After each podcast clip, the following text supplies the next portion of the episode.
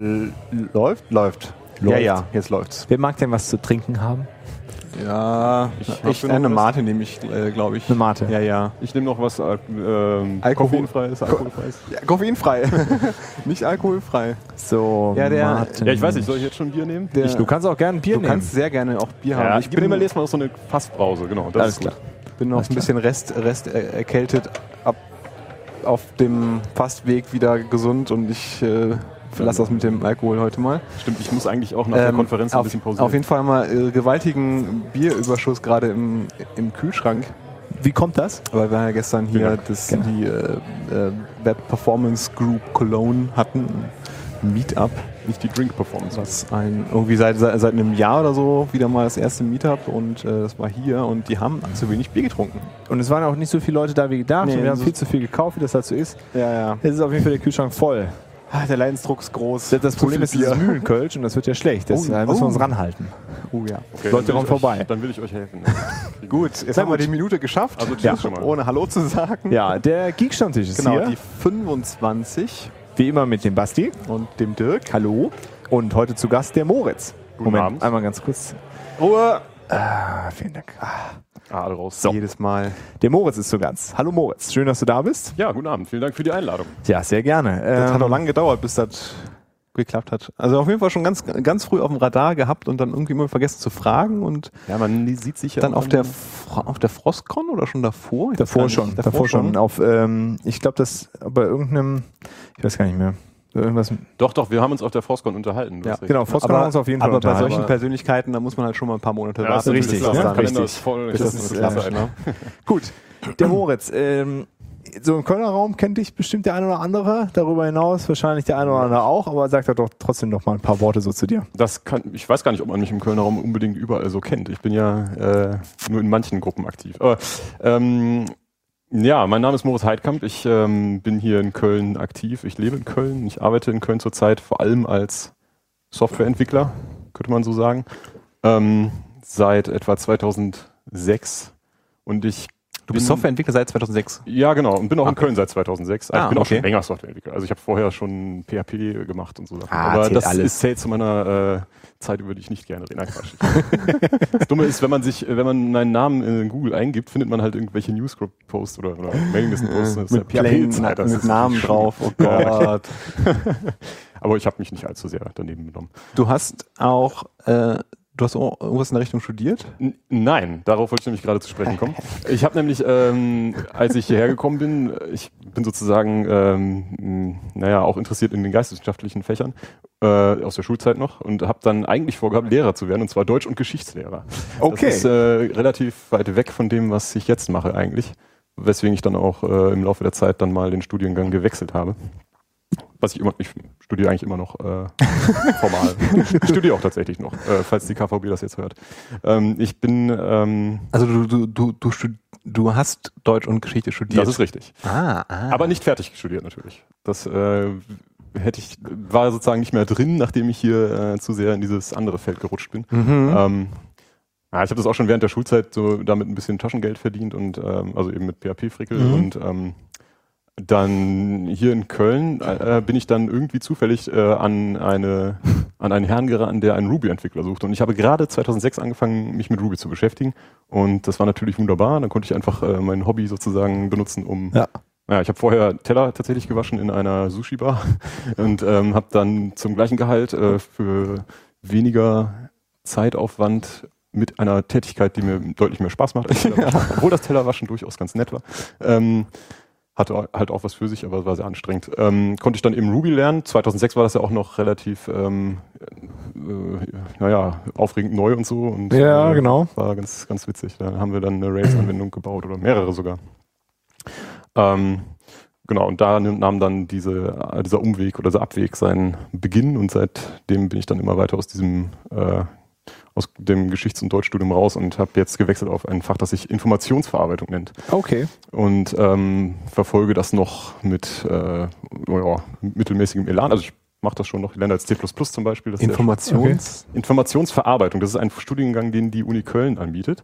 Ähm, und das ist so eine Art Crossover aus Informatik und äh, Geisteswissenschaften, Sozialwissenschaften. Kannst du halt ein zweites Fach dazu aussuchen. Also es passt eigentlich ja ganz gut an Genau, mit deinem geisteswissenschaftlichen so- Interesse. Genau, ich habe dann den Kram, den ich halt in Geschichte schon gemacht habe, einfach mit rübergenommen und Okay. ähm, habe den Abschluss gewechselt.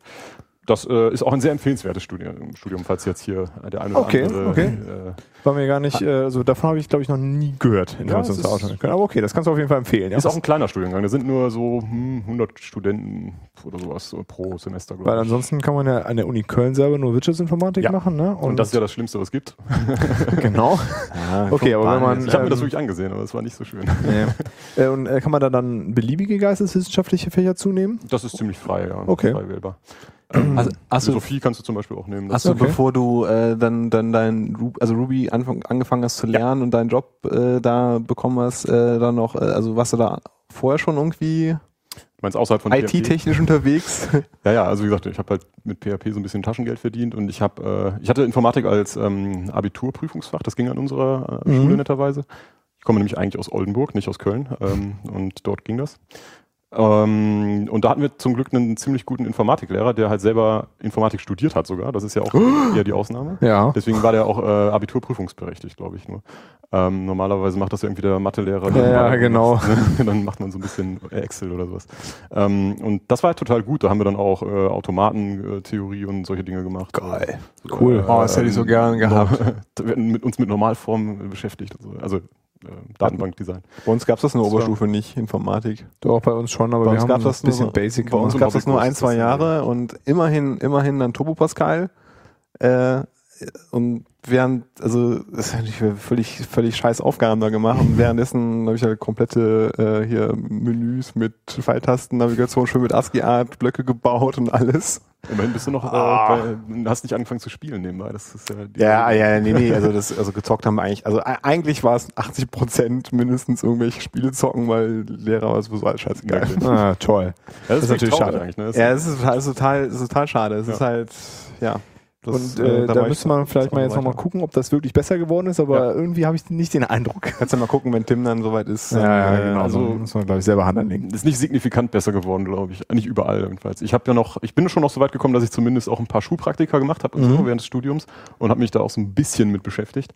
Ähm, aber das ist halt eigentlich nichts. Ist halt die. Frage, äh, bis wann das so ist oder ob das überhaupt jemals so sein wird, dass halt dann in Informatik so wie Mathe äh, einfach so ein Grundfach ist. Ne? ist halt so ein Grundfach. Ja, und du brauchst halt auch die Leute, ne? Also Ja, ja, klar. Daran das, äh, natürlich, ja. das ist halt genau das Hauptproblem. du brauchst halt irgendwie Leute, die da die, äh, die Kinder zu begeistern können Mhm. und die dann irgendwie sich überlegen, sie, sie gehen halt diesen Weg, statt irgendwie in der Wirtschaft ich würd halt mal- Kohle zu verdienen. Ich würde halt, also ich würde einfach mal behaupten, dass äh, gerade gerade jetzt so mit den ganzen Digital Natives die äh, die die Schüler sowieso immer weiter sind als die Lehrer. ja, genau. was das ist halt echt das Problem. ne? Dann klappt das auch nicht. Das ist auch das, äh, glaube ich, ein generelles Problem, dass eben angenommen wird, naja, die kennen schon alles, also brauchen die auch in der Schule das, man kann denen eh nichts mehr bieten sozusagen. Ja. Aber dabei ist ja eigentlich ähm, sozusagen das, womit sich die Informatik oder ähm, ja, womit sich die Informatik eigentlich beschäftigen sollte, etwas, was du nicht einfach so äh, durch Benutzung von Ja, genau. Ne, das ist halt dann mehr. Aber Geräten dann muss halt die Lehrer, da muss halt wirklich studierte Informatiker Genau. haben als Lehrer. Äh, wenn das dann nur in Anführungszeichen der Mathelehrer macht, äh, auch wenn er sehr bemüht dann ja sein mag. Ähm, Dann kann man sich natürlich die berechtigte Frage stellen. Also nee, Moment, Informatik kann man nicht auf Lehramt studieren, ne? Ja, das gibt es durchaus. Das gibt es. Oder? Das ist eine gute Frage. Ich meine, es gibt das auch an der Uni inzwischen als Fach, ja. Ich hätte, das, sogar ich hätte einer- dahin wechseln können vielleicht auch. Ah, okay. Also sogar einer bei mir aus dem Studiengang, der Medieninformatik, der hat, äh, der hat im Grunde das nur abgeschlossen, um dann danach so ein Lehramtsstudium äh, Studium draufzusetzen, relativ kurz, um Dann dann, äh, genau, um dann in, an die Schulen zu gehen. Ah, okay. Also es geht schon. ich fände das auch immer noch reizvoll eigentlich. Also mh, das macht schon Spaß, aber das Blöde ist, die Arbeitsbedingungen an Schulen sind halt irgendwie nicht so attraktiv. Ja, ja, genau. Das ist halt äh, natürlich dann auch ein Problem. Dann was hast du dann dafür? Was hast du dann für Rechner? Was hast Genau. du denn überhaupt äh, für Möglichkeiten mit den mit den Kindern zu arbeiten? Wie wie kommen dann die anderen? Äh, Ja, Kinder erstmal Arch Linux installieren und Ja, klar, erstmal ja. gucken, dass Es da. gibt gar kein Betriebssystem. so, wir bauen uns das jetzt selber, Kinder. Nee, nee, ich meine, das wäre sowieso am geilsten. Du hast einfach da, du hast einfach da so ein, äh, so ein Motherboard da liegen, so ein paar RAM-Riegel und so ein, so ein kleines Case und dann Ja, dann geht's los. Also man müsste da schon los. auch ein bisschen äh, sehr ähm, eigenen Einsatz zeigen, um da irgendwie was Ja, Sinnvolles und gerade so mitteltechnisch. Ne? Ich meine, also Genau, ja. so weit hergeholt ist das ja nicht. Man könnte ja mit so einem Raspberry Pi da loslegen. Das können wir auch muss selber natürlich irgendwie, genau. vielleicht. Aber ja. wer will das immer selber finanzieren? Na gut. Also man braucht sehr viel Enthusiasmus und äh, äh, Durchhaltevermögen und so, was ich, ja, ich habe mir das irgendwie nicht mehr zugetraut, das dann noch äh, hinzu, hinzukriegen. Und ich bin jetzt auch zu sehr in der, in der Wirtschaft gerade drin schon. Ja. Vielleicht so in zehn Jahren nochmal oder so. Ähm, genau, also ich kann ja dann mal diese, diesen Exkurs kurz äh, beenden hier. Ja.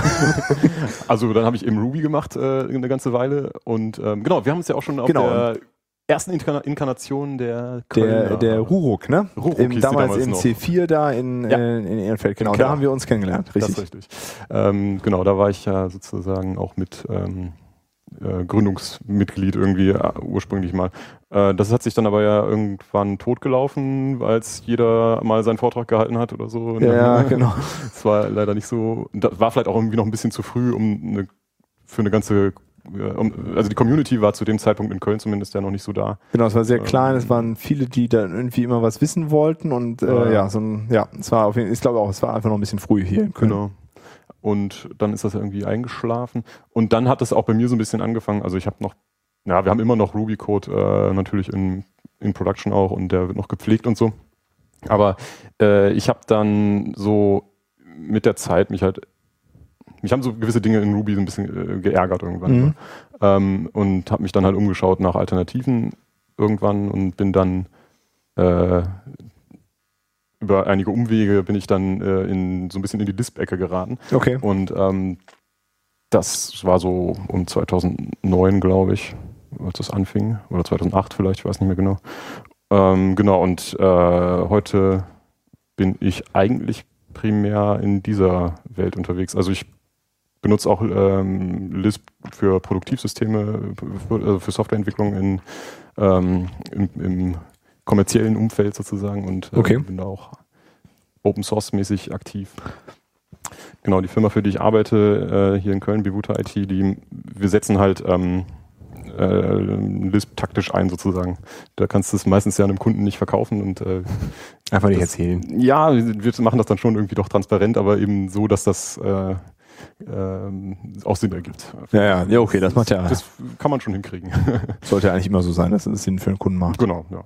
Alles im Sinne des Kunden natürlich. Ähm, dann, ähm, genau, so, so ist mein Werdegang ein bisschen. Das heißt, und darüber bin ich dann äh, irgendwie auch zu dieser Beschäftigung mit, ähm, mit äh, Programmierkonzepten an sich gekommen, weil Lisp ist halt so sehr äh, bare bones, soll man sagen. Das ist ziemlich minimalistisch. Ja, ne? ist, genau, es versucht sehr minimalistisch zu sein. Ich habe halt, äh, an Ruby hat mich eher gestört, dass du immer diese ähm, Staubecken hast überall und das, das passt dann manchmal nicht zusammen und ähm, sind so diese klassischen, äh, es funktioniert in 80 Prozent der Fälle und alles Mhm. darüber ist dann irgendwie so ein bisschen äh, unklar und ähm, oder ist nicht kombinierbar und so.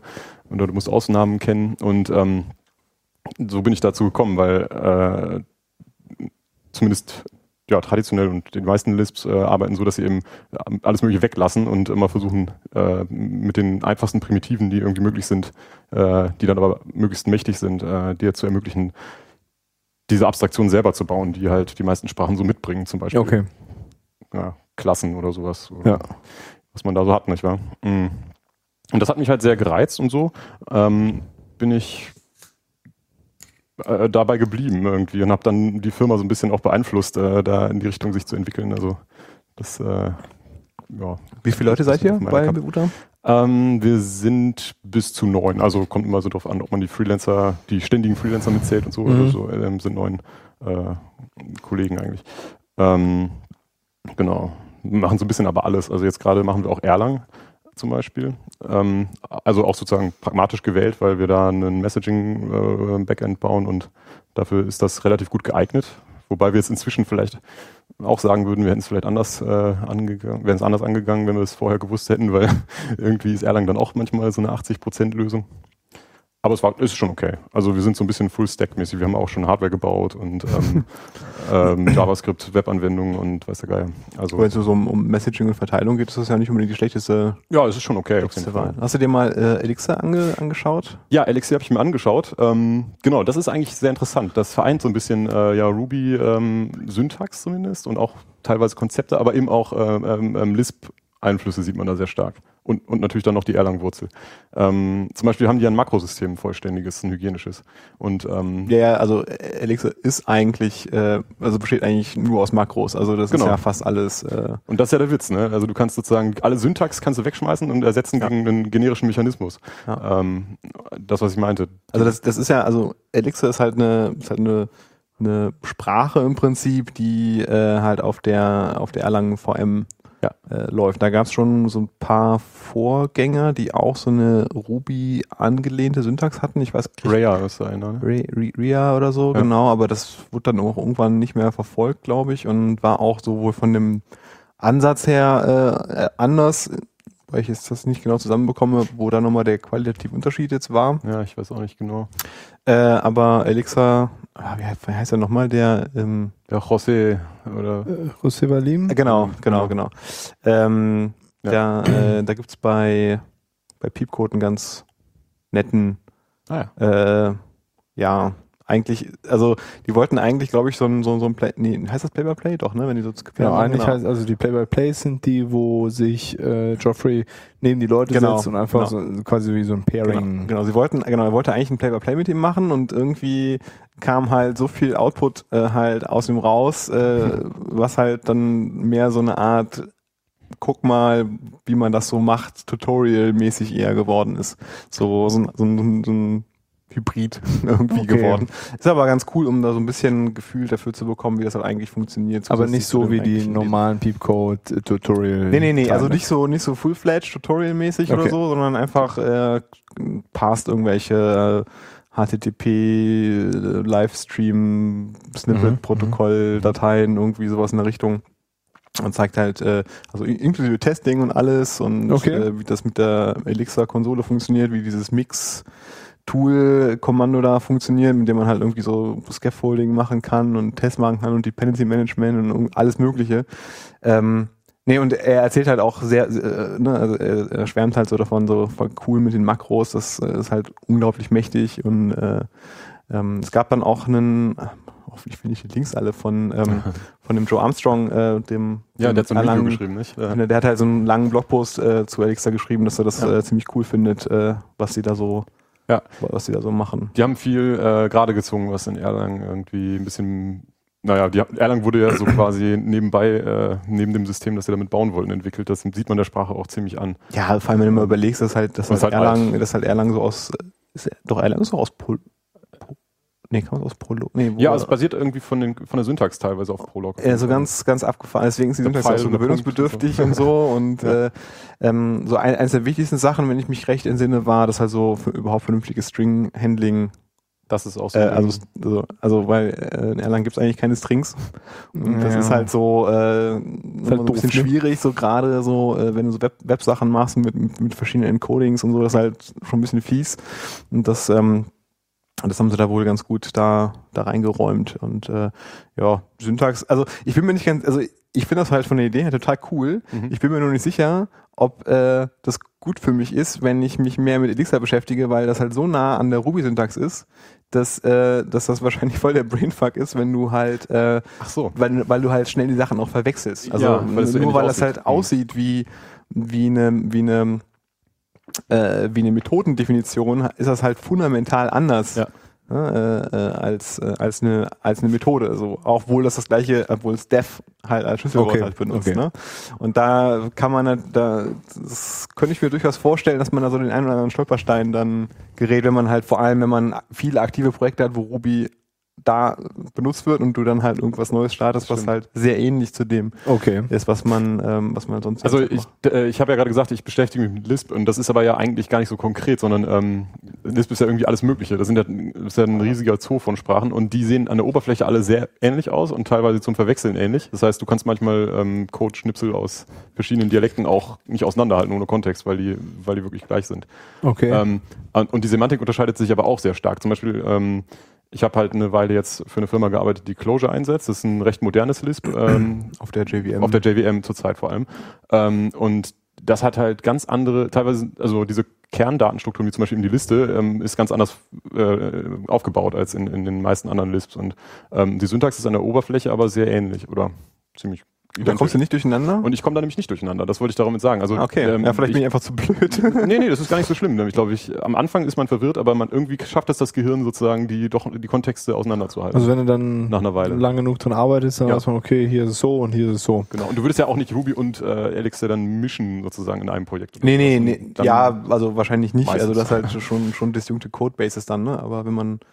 Vielleicht Ja. ist der Einstieg äh, gefühlt schwieriger, aber das ist interessant, ja. Ja, ja, also, Also, aus meiner Erfahrung ist es äh, machbar auf jeden Fall. Das Gehirn kriegt es irgendwie auf die Reihe, da den den Da ist es ja dann sogar noch krasser, ne? Jetzt in dem Beispiel, was du genannt hast. Genau. Also das ist ja das ist Ja. wirklich äh, ist viel viel näher beieinander und die Semantik unterscheidet sich aber sehr stark. okay, Ja. das ist interessant. Nee, aber äh, also ansonsten, also um Elixir kurz abzuschließen, die Syntax ist halt, ist halt tausendmal angenehmer als die von Erlangen. Also nicht nur, also, also nicht, nicht, nicht nur die, die Syntax allgemein, sondern auch wie du, wie du halt äh, äh, mit, mit Modulen und Funktionen arbeitest und so. Das ist halt, ist halt, ist, ist halt viel weniger Boilerplate, viel weniger Noise mit irgendwelchen Kommern Ja. und Semikolonen, um irgendwie äh, Okay. Sachen abzuschließen und weiterzuführen. Kann man denn und so. trotzdem dieselben Sachen Ja, ja, du erreichen? kannst, ist, also das ist, Das wenn das, wenn das kompiliert ist, ist das nicht, nicht zu unterscheiden von einem Erlangen-Programm. Das ist, Okay, das ist okay. absolut das Gleiche am Ende.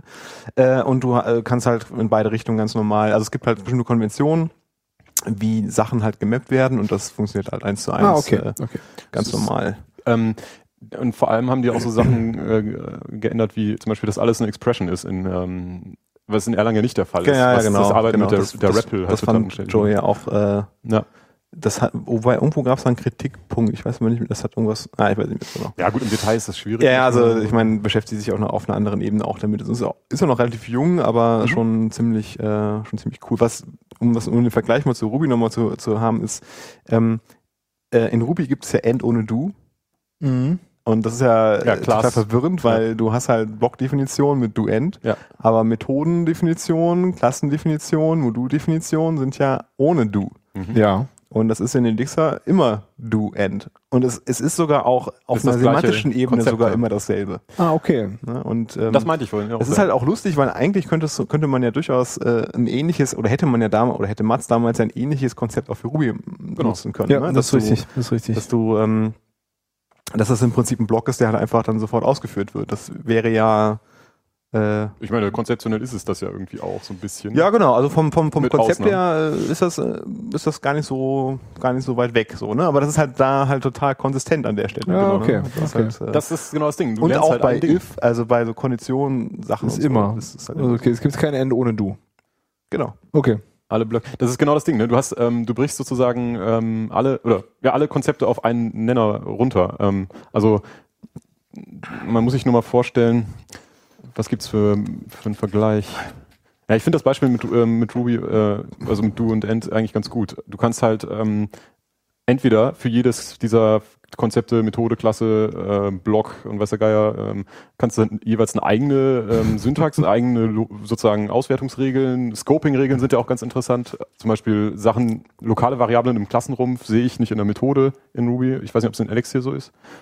Habe ich jetzt noch nicht auf dem Schirm. Wäre aber eigentlich sinnvoll, wenn das dann so wäre, weil ja die Semantik von, dem, von der Closure ist ja so, dass ich quasi alle lokalen Variablen Ja, noch ähm, innerhalb des Blocks sehen Ja. kann. Nicht wahr? ja, das, ja, das, das hat aber, das hat, das ist ein bisschen, das wäre ein bisschen schwierig, weil äh, du ja in, weil das in Ruby ja Methoden sind, die, die du Mhm. definierst und in Elixir sind das Genau. ja Funktionen. Also Ja. Methode im Sinne von lebt an einem Objekt und die, Ist die Funktion ist halt unabhängig von einem, von dem Objekt. Deswegen ist das schon ein bisschen schwieriger, weil du ja auch Ja. diese, weil du die Unterscheidung zwischen einer Instanz und einer Klasse hast du ja auch nicht Genau. äh, in Elixir an der, an der Achso, das Stelle. hast du da auch nicht. Okay, interessant. Das gibt's, äh, gibt's ja nicht. Also es gibt, also Also Klassen gibt's ja schon. ne? Nee, ja, nee, die heißen glaube ich auch Module in, in Stimmt. Elixir. Also, das- also in Erlang gibt's halt Module, das ist halt eine Datei, ist halt ein Modul Mhm. und da sind halt Funktio Funktionen definiert. Es gibt ja, Okay. ist ja eine rein, ist ja eine funktionale. Und die Funktionen gehören aber strukturell an dieses Modul. Genau, und du und äh, im Prinzip ist ein Modul ein Namespace für Genau. deine Funktion, die du da drin definiert Okay, also du kannst dieselben Funktionennamen in zwei Modulen haben. Äh, ja, genau. Du kannst auch die gleichen Funktionsnamen, äh, ja, also mehrere, mehrere Male den gleichen Funktionsnamen in einem Modul haben, weil, weil in, in, in Erlang die, die Funktion durch den Namen und die Arität definiert Ja, wird. ja, okay. Ne? Und sogar noch mehr, weil du kannst auch noch so Guards machen und Pattern mit, mit Ja, ja, Pattern also nur auf das und so. Namespace bezogen. Also Ja. ein Modul gibt Genau. äh, Genau, das Namespace vor Namen. und du kannst halt denselben Genau. Namen, da- da- dass das dann noch mehr geht. äh, Genau, und, und das ist halt eins zu eins gemappt, also es gibt halt keine Klassen oder Instanzen Okay, und sowas. das das ist halt, an, also das, ansonsten würde das ja auch nicht so nicht passen, äh, ja, ja. seamless funktionieren, Mhm. weil sonst hättest du, müsstest du ja auch irgendwie die Konzepte äh, überbrücken und das ja, die macht, hätten auch, natürlich sowas machen können. macht jetzt auch nicht sonderlich viel Sinn. Wahrscheinlich nicht. Ja, ja, ähm, Das heißt, ähm, Elixir ist eigentlich nur so ein dünner äh, Layer über Erlang, der das. ja, wie die das dann genau, also werden halt wahrscheinlich irgendwie da ihren AST da bauen und das dann irgendwie da durch ihre Makro-Engine da durchschieben und am Ende dann, keine Ahnung, wie Und das dann fällt da irgendwann funktioniert. Erlang Bytecode Und dann raus. fängt halt irgendwann Erlang Bytecode raus. Ich finde das also für mich ganz interessant, weil ich da, äh, weil ich da für Zungen ähm, Plugins äh, mitbaue. Weil das Mit Elixir? ja ja also mit mit Elixir das äh, weil wie gesagt wenn die kompiliert sind sind die halt nicht zu unterscheiden die wirfst du halt genauso wie die anderen Plugins die man halt dann irgendwie baut oder so halt in, den, in das richtige Verzeichnis rein und Ja, okay. funktioniert halt und du hast halt einfach ein bisschen angenehmere Mhm. Cool. Syntax. Cool. Ja, durchaus empfehlenswert, denke ich, ja. Ja, also ich finde ich noch auch. Ist, ähm, Es gibt übrigens ähnliche, es gibt zwei Lisp-Dialekte, die auch ähnlich funktionieren, also die auch Erlang Bytecode äh, erzeugen. Nämlich äh, Joxa heißt der eine, der ist so ein bisschen an Clojure angelehnt und ähm, das andere ist ein Scheme, das heißt Concurrent Scheme, glaube ich. Das heißt, ähm, für jede, für jede Sprache, die du quasi auf einer VM hast, hast du immer doppelt so viele Lisp-Dialekte. Das ist Ja. äh, tendenziell wirklich so. magst du Das mal wächst wie Unkraut. Magst du mal vielleicht so ein bisschen, ähm, so ein bisschen aufrollen, was das mit dem Lisp so auf sich hat? Und Das wäre eine gute Sache. Weil ich glaube, also das hat Von sicherlich schon jeder mal gehört, aber. Aber wir haben ja ähm, gerade schon gehört, ne, es gibt irgendwie, die sehen ähnlich aus, bis gleich, sind Aber- aber trotzdem unterschiedlich und da so einen kurzen historischen Abriss. Also, wär also nicht, also vielleicht mal, wie das aussieht und was überhaupt Ja. so die Idee dahinter ist, weil es ist ja schon. Ja, das ist ähm, eine interessante Geschichte in der Tat. Also Ich äh, meine, du, ja, du wolltest ja Geschichtslehrer werden. Genau, daher ist das ja eigentlich. äh, mich interessiert, also ich habe ja Deutsch und Geschichte gemacht und mich interessiert sowohl halt dieser historische Aspekt von Programmiersprachen auch, oder also vor allem von Programmiersprachen, aber von IT äh, Ja. auch, weil alle möglichen Sachen, die wir heute jetzt äh, wiederentdecken, sind ja eigentlich auch schon wieder historisch. Und ja, so. ja, genau. Ähm, das finde ich sehr spannend und ich finde auch diesen linguistischen Aspekt von ähm, Programmiersprachen sehr interessant. Sozusagen, äh, was macht ähm, eine Sprache zugänglich oder so? Ja. Welche Probleme können über Syntax äh, abgebildet werden oder was stört und so? Ähm, oder was, wie kann man bewerten, wie ausdrucksstark eine Sprache ist und sowas, finde ich sehr interessant. Also eigentlich bin ich, mich interessieren Programmiersprachen im Allgemeinen irgendwie so an sich, ähm, nicht unbedingt, was ich jetzt praktisch sofort damit machen kann oder so. Ah, okay. Ähm, und bei Lisp habe ich mich schon ein bisschen näher damit beschäftigt, in der Tat. Das heißt, ich kann ja mal anfangen, ganz am Anfang. Das ist nämlich tatsächlich die älteste heute noch in Gebrauch befindliche, nee, die zweitälteste heute noch in Gebrauch befindliche Programmiersprache, wenn man das äh, so sagen kann. Das war ähm, die zweite oder noch ältere in Gebrauch befindliche Sprache, ist äh, Fortran. Das ähm, ist aber auch mehr so theoretisch im Gebrauch. Ne? Bei irgendwie Physikprofessoren oder so. Ähm, das heißt, Lisp ist wahrscheinlich dann die älteste, äh, tatsächlich äh, produktiv Gebrauch. Sinnvoll. sinnvoll wie auch immer, von Softwareentwicklern irgendwie verwendete. Maintainable. Ähm, und das ist ähm, sozusagen die erste Beschreibung der Sprache ist schon datiert auf 1959 oder 58, ich bin jetzt nicht ganz sicher, von einem Herrn namens äh, John McCarthy. Das war ein Professor in, äh, am MIT. Der ist doch letztens, ist ja nicht erst Der ist erst kürzlich gestorben, Ja, genau. genau. Es, äh, der hat unter anderem eben Lisp beschrieben, äh, aber zu der Zeit war das nicht implementierbar. Also es kommt eher aus einer konzeptionellen mathematischen Ecke, basiert auf dem Lambda-Kalkül. Ähm, das heißt, er wollte irgendwie das Lambda-Kalkül anwendbar machen für ähm, informatische Probleme oder sowas in der Art. Ja. Das Lambda-Kalkül. Das Lambda-Kalkül ist dann noch älter, das kommt irgendwie aus den 30er Jahren von einem Herrn Church, glaube ich. Ich glaube, der hat also der hat zumindest darauf mit, äh, mit Lambda-Ausdrücken äh, ein numerisches System gebaut und ich glaube, der hat auch den, das Lambda-Kalkül äh, erfunden. Mm, Und das ist dann mathematisch. Also Und was, also was, was das, das äh, Lambda bedeutet das Lambda, was wir auch in Ruby zum Beispiel haben ähm, oder in, den meisten funktionalen Sprachen haben. Also es ist eine anonyme Funktion und äh, ich weiß jetzt nicht, was genau die Einschränkungen sind, um Lambda-Kalkül, äh, äh, um etwas als Lambda-Kalkül zu bezeichnen. ist halt natürlich anders als das, was wir heute dann da äh, haben. Aber im Wesentlichen ist es eine anonyme Funktion. Ja, also ich, kriege jetzt, krieg jetzt auch nicht mehr ganz, ganz alle Regeln zusammen, aber Ja. ne, ist irgendwie, du hast irgendwie so eine, so eine, so, so eine Funktion und du kannst sie halt irgendwie äh, mehrfach benutzen, an verschiedenen Stellen einsetzen und so, äh, Reihenfolgen, Kram, also irgendwelche verschiedenen Ja. äh, Sachen. Also da gibt's, Ähm, das ist eine Feinheit irgendwie, genau.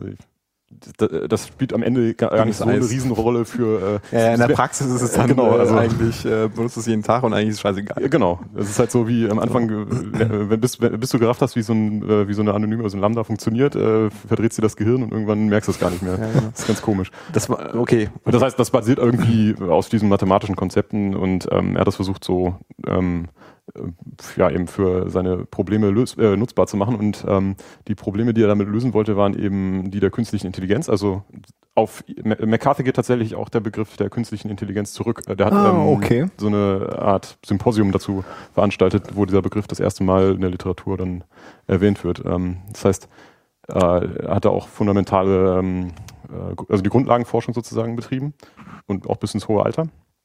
Hat er gelehrt am MIT da. Ähm, naja, und Lisp ist dann eben dabei rausgefallen. Das Ding war, mh, das war erstmal nur eine theoretische Beschreibung. Dann 61 hat irgendwie einer seiner ähm, Studenten, also seiner, ähm, wie heißt das, Doktoranden, äh, hat es äh, hingekriegt, das dann irgendwie zu implementieren, äh, obwohl es eigentlich nahezu undenkbar war, denn zum Beispiel in, in so einer rein theoretischen Sprache hast du ja nicht mal sowas wie Speicherverwaltung, weil Speicher gibt's eigentlich nicht. Das heißt, ähm, der hat einfach angenommen, naja, Garbage Collection werden wir schon irgendwie lösen. Äh, in der Beschreibung kommt das gar nicht drin vor. Ja. Während alle anderen Sprachen, wie zum Beispiel auch Fortran äh, und alle zeitgenössischen Sprachen ja, äh, in der Regel von der Maschine äh, ausgehen, was ist machbar, äh, wir brauchen also dies und jenes, äh, damit wir schnell ein Problem lösen können. Also so wie halt... Äh, War Fortran Garbage Collected? Nee, eben nicht. Nee, also ne? Ah, okay. meine ich, also Fortran kommt aus der anderen Denke, Ja, okay. ähm, mal Ja. sehen, was wir für Maschinen haben und was können wir dann Ja. Äh, okay. da drauf für eine. Sprache bauen.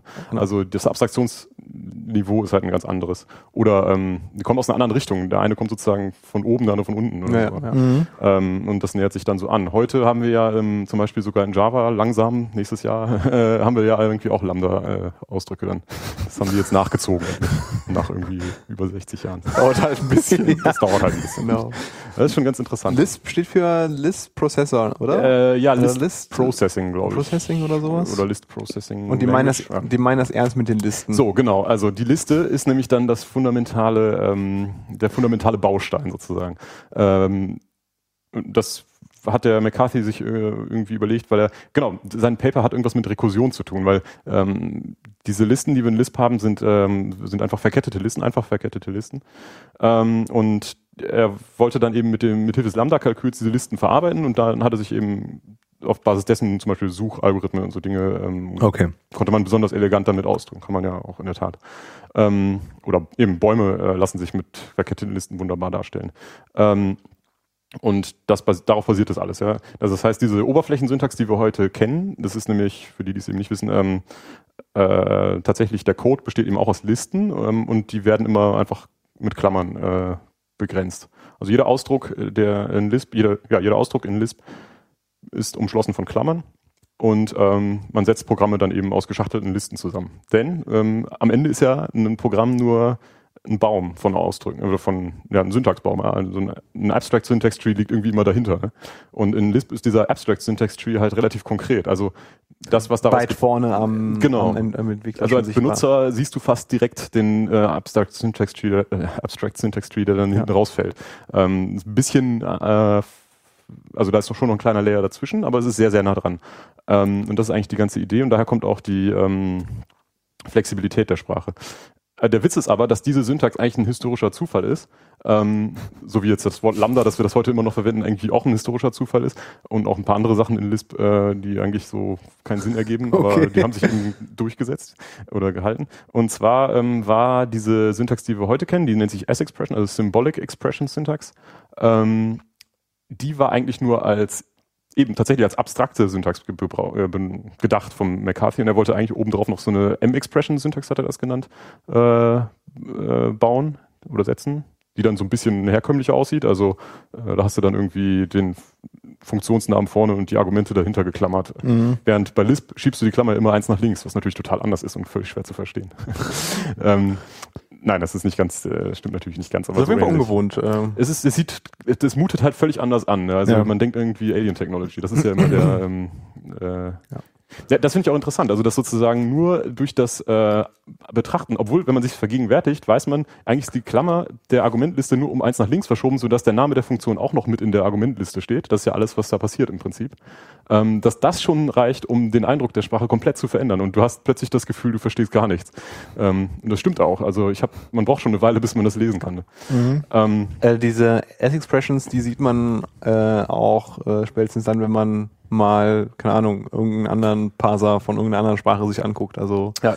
Ähm, die intern werden die verwendet. In Genau, also wenn äh, also en, entweder intern oder irgendwelche Parser, die dann on top irgendwie äh, laufen oder die Leute mal zum Spaß bauen, das sind dann in der Regel auch S-Expressions. Ja. Ähm, Ja, es bietet sich auch durchaus oder eignet sich sehr gut. um Ruby im- dann halt mit eckigen Klammern statt mit runden, aber ansonsten ist es Genau. Es ist halt das Gleiche. Genau, du kannst dir das eigentlich vorstellen wie geschachtelte Listen am Ende.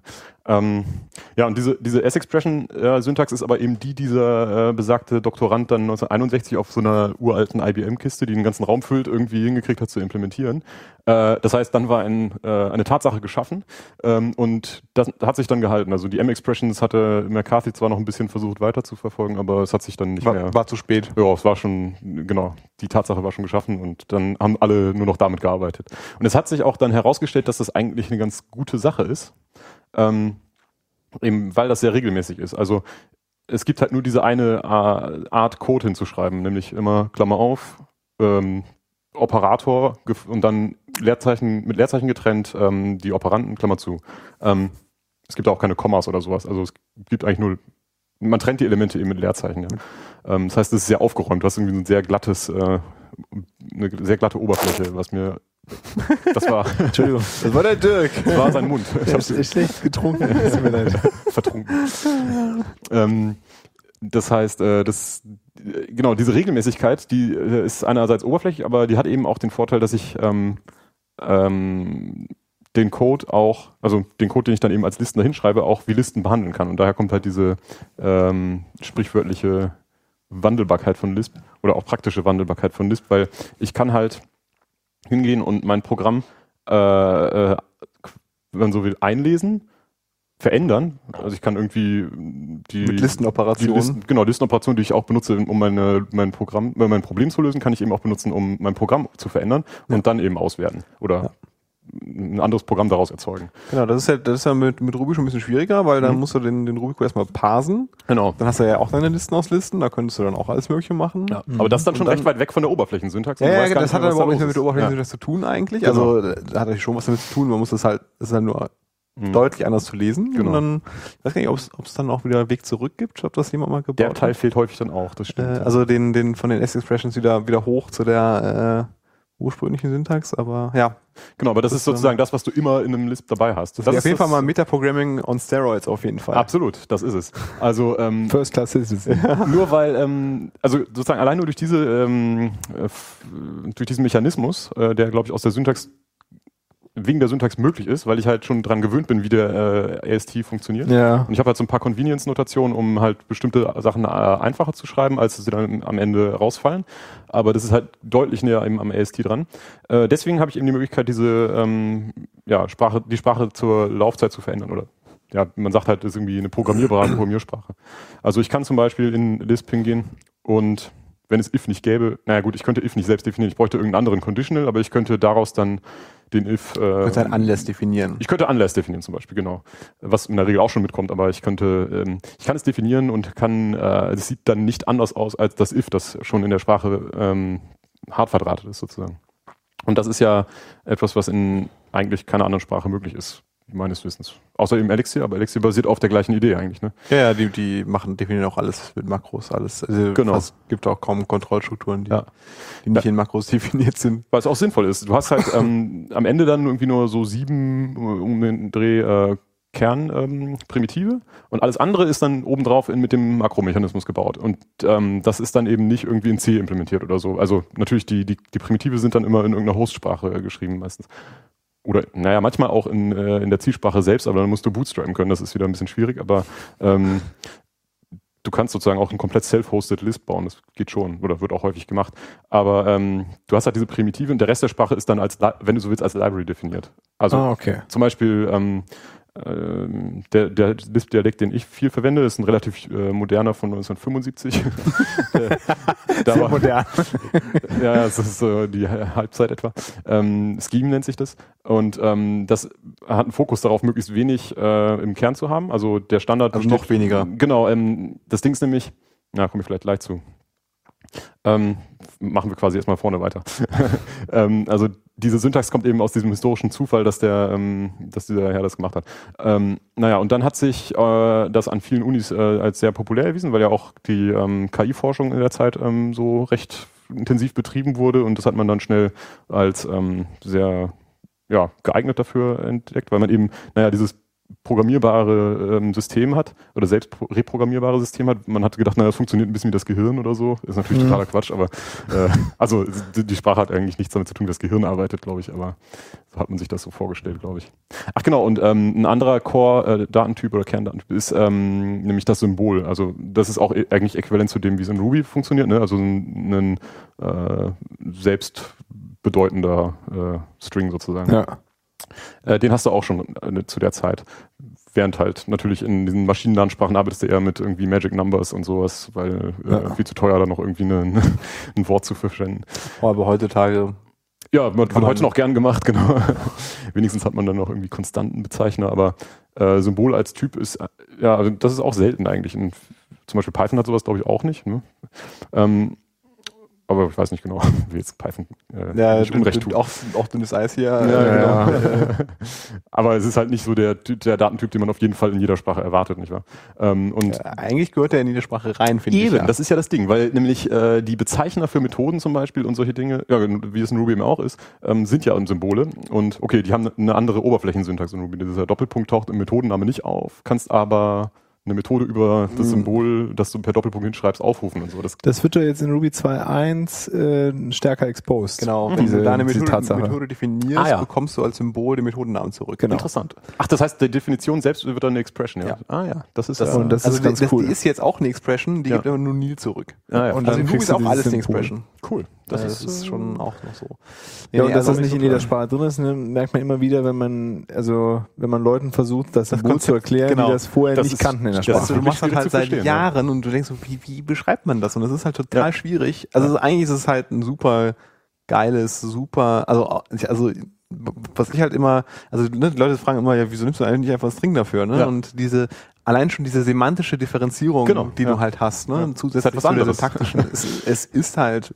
bedeutet halt auch was anderes. Ja. Andere, ähm, andere Bedeutung neben, neben der Tatsache, dass das dann auch dann bei Ruby kein Objekt ist und Performance, bla, Klar, aber das ist auch noch ein netter Hack, diese äh, semantische Ebene ist halt die eigentlich, eigentlich interessante, Ja, Das äh, ich auch. interessantere da an der, an der Stelle. Genau, das eine ist Aber- sozusagen Container für Daten, das andere ist äh, bezeichnet etwas. Ne? Das ist irgendwie schon noch ein Was gibt's denn noch so für, äh, für, für Datentypen, wenn wir schon mal dabei sind? Also wir haben, wir haben die Liste, wir haben äh, Liste und Symbole, die hast du eigentlich immer. Und die, die waren auch von Anfang an da, genau, ne, weil du brauchst die Symbole halt, um eben äh, zum Beispiel das Wort Lambda, äh, den Lambda-Operator hinzuschreiben oder, ähm, Oder um Funktionen. if und solche Ja, Dinge. Ja, Das, ja. das sind eben Symbole. Und die sind gleichzeitig aber auch die Symbole, die du eben als äh, Datentyp benutzen kannst. dann Okay. wahrscheinlich irgendwie das übliche Literale für Zahlen und Genau, du meistens hast du noch irgendwie Zahlen. Also das Picolisp ist zum Beispiel ein Lisp, das ich äh, gerade im. Kopf habe. Das ist, heißt Picolisp, weil es halt super, super minimal, äh, also es ist halt auch sehr klein irgendwie. Der ähm, Alex Burger legt da sehr viel Wert drauf, dass es äh, halt nur ein paar Kilobyte groß ist und so.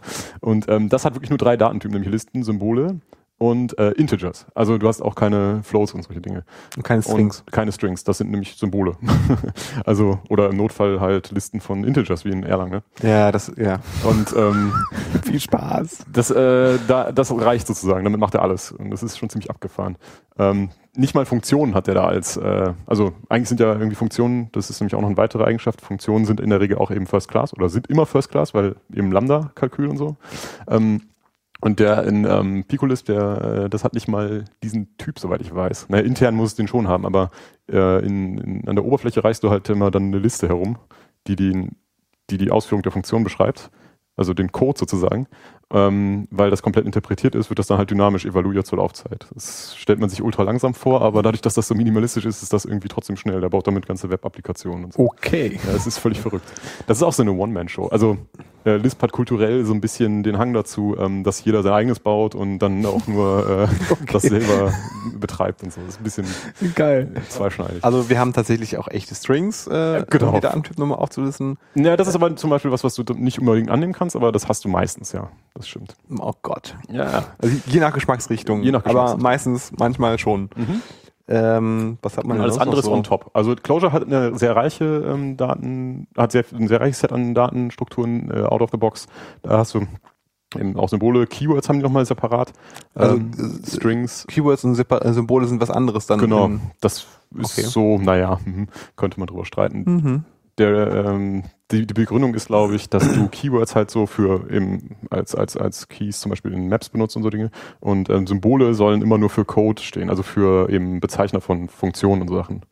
Ich bin da auch nicht so ganz überzeugt von, aber naja, ist halt eine Variante. Dann hast du, ähm, genau, Strings, ähm, äh, Vektoren, Maps, äh, Sets haben die auch. Äh, das war es, glaube ich, an Literalen, oder? Ich hab's vergessen. Naja, und ähm, dann äh, hier Rationals, also kannst eine Zahl als 10 durch äh, 7 hinschreiben und dann ist das halt, äh, Ja. wird das nicht zu einem Float. Aber äh, Vektor finde ich ist interessant, weil Vektor Ja. klingt wie eine Liste äh, eigentlich. Ja, Listen so. und Vektoren hat Clojure, richtig. Das ist ein Unterschied.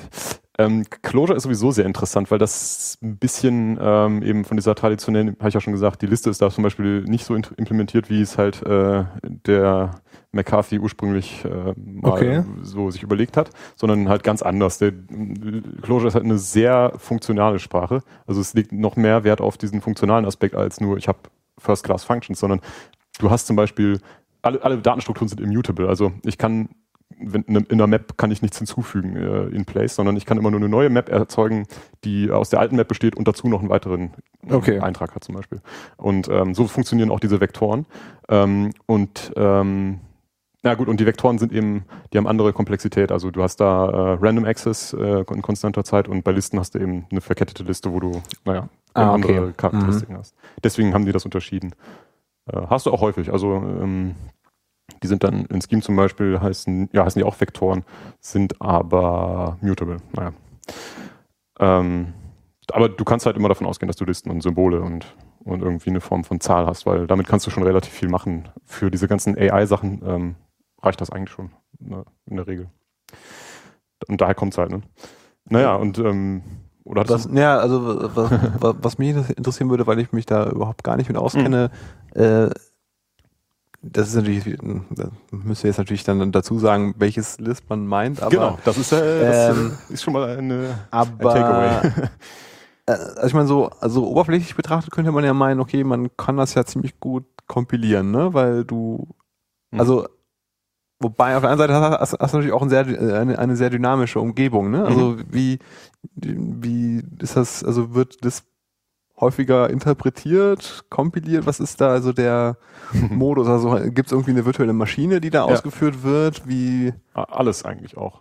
Also Scheiße. das ist ja das Ding. Ja. Das ist immer die Antwort wahrscheinlich. Ja. Genau, das ist ja, das ist ja das Ding. Das ist mehr so ein Experimentierlabor und du hast halt, du, die Syntax sozusagen ist gelöst und da musst du Nehmen wir mal eine, äh, nehmen wir mal eine heutzutage praktische, relevante äh, Va- Variante. Also ja, da gibt's zum Beispiel, naja, sagen wir mal, ähm, nehmen wir mal Scheme als, ja, das ist vielleicht wieder ein extrem, nehmen wir mal Common Lisp. Ähm, das läuft in der Regel tatsächlich meistens über, ein, äh, über eine Bytecode-VM. Also du kannst irgendwie Sachen vorkompilieren und dann äh, laden, aber du hast häufig auch dazu noch einen Interpreter, so, ähm, weil nämlich die Entwicklung, das Entwicklungsmodell ist äh, sehr REPL getrieben. Ne? Ähm, das heißt, äh, du kompilierst irgendwie dein Programm vor, startest das und connectest ähm, dich äh, zu dem laufenden Prozess irgendwie und veränderst das Programm dann, während es läuft.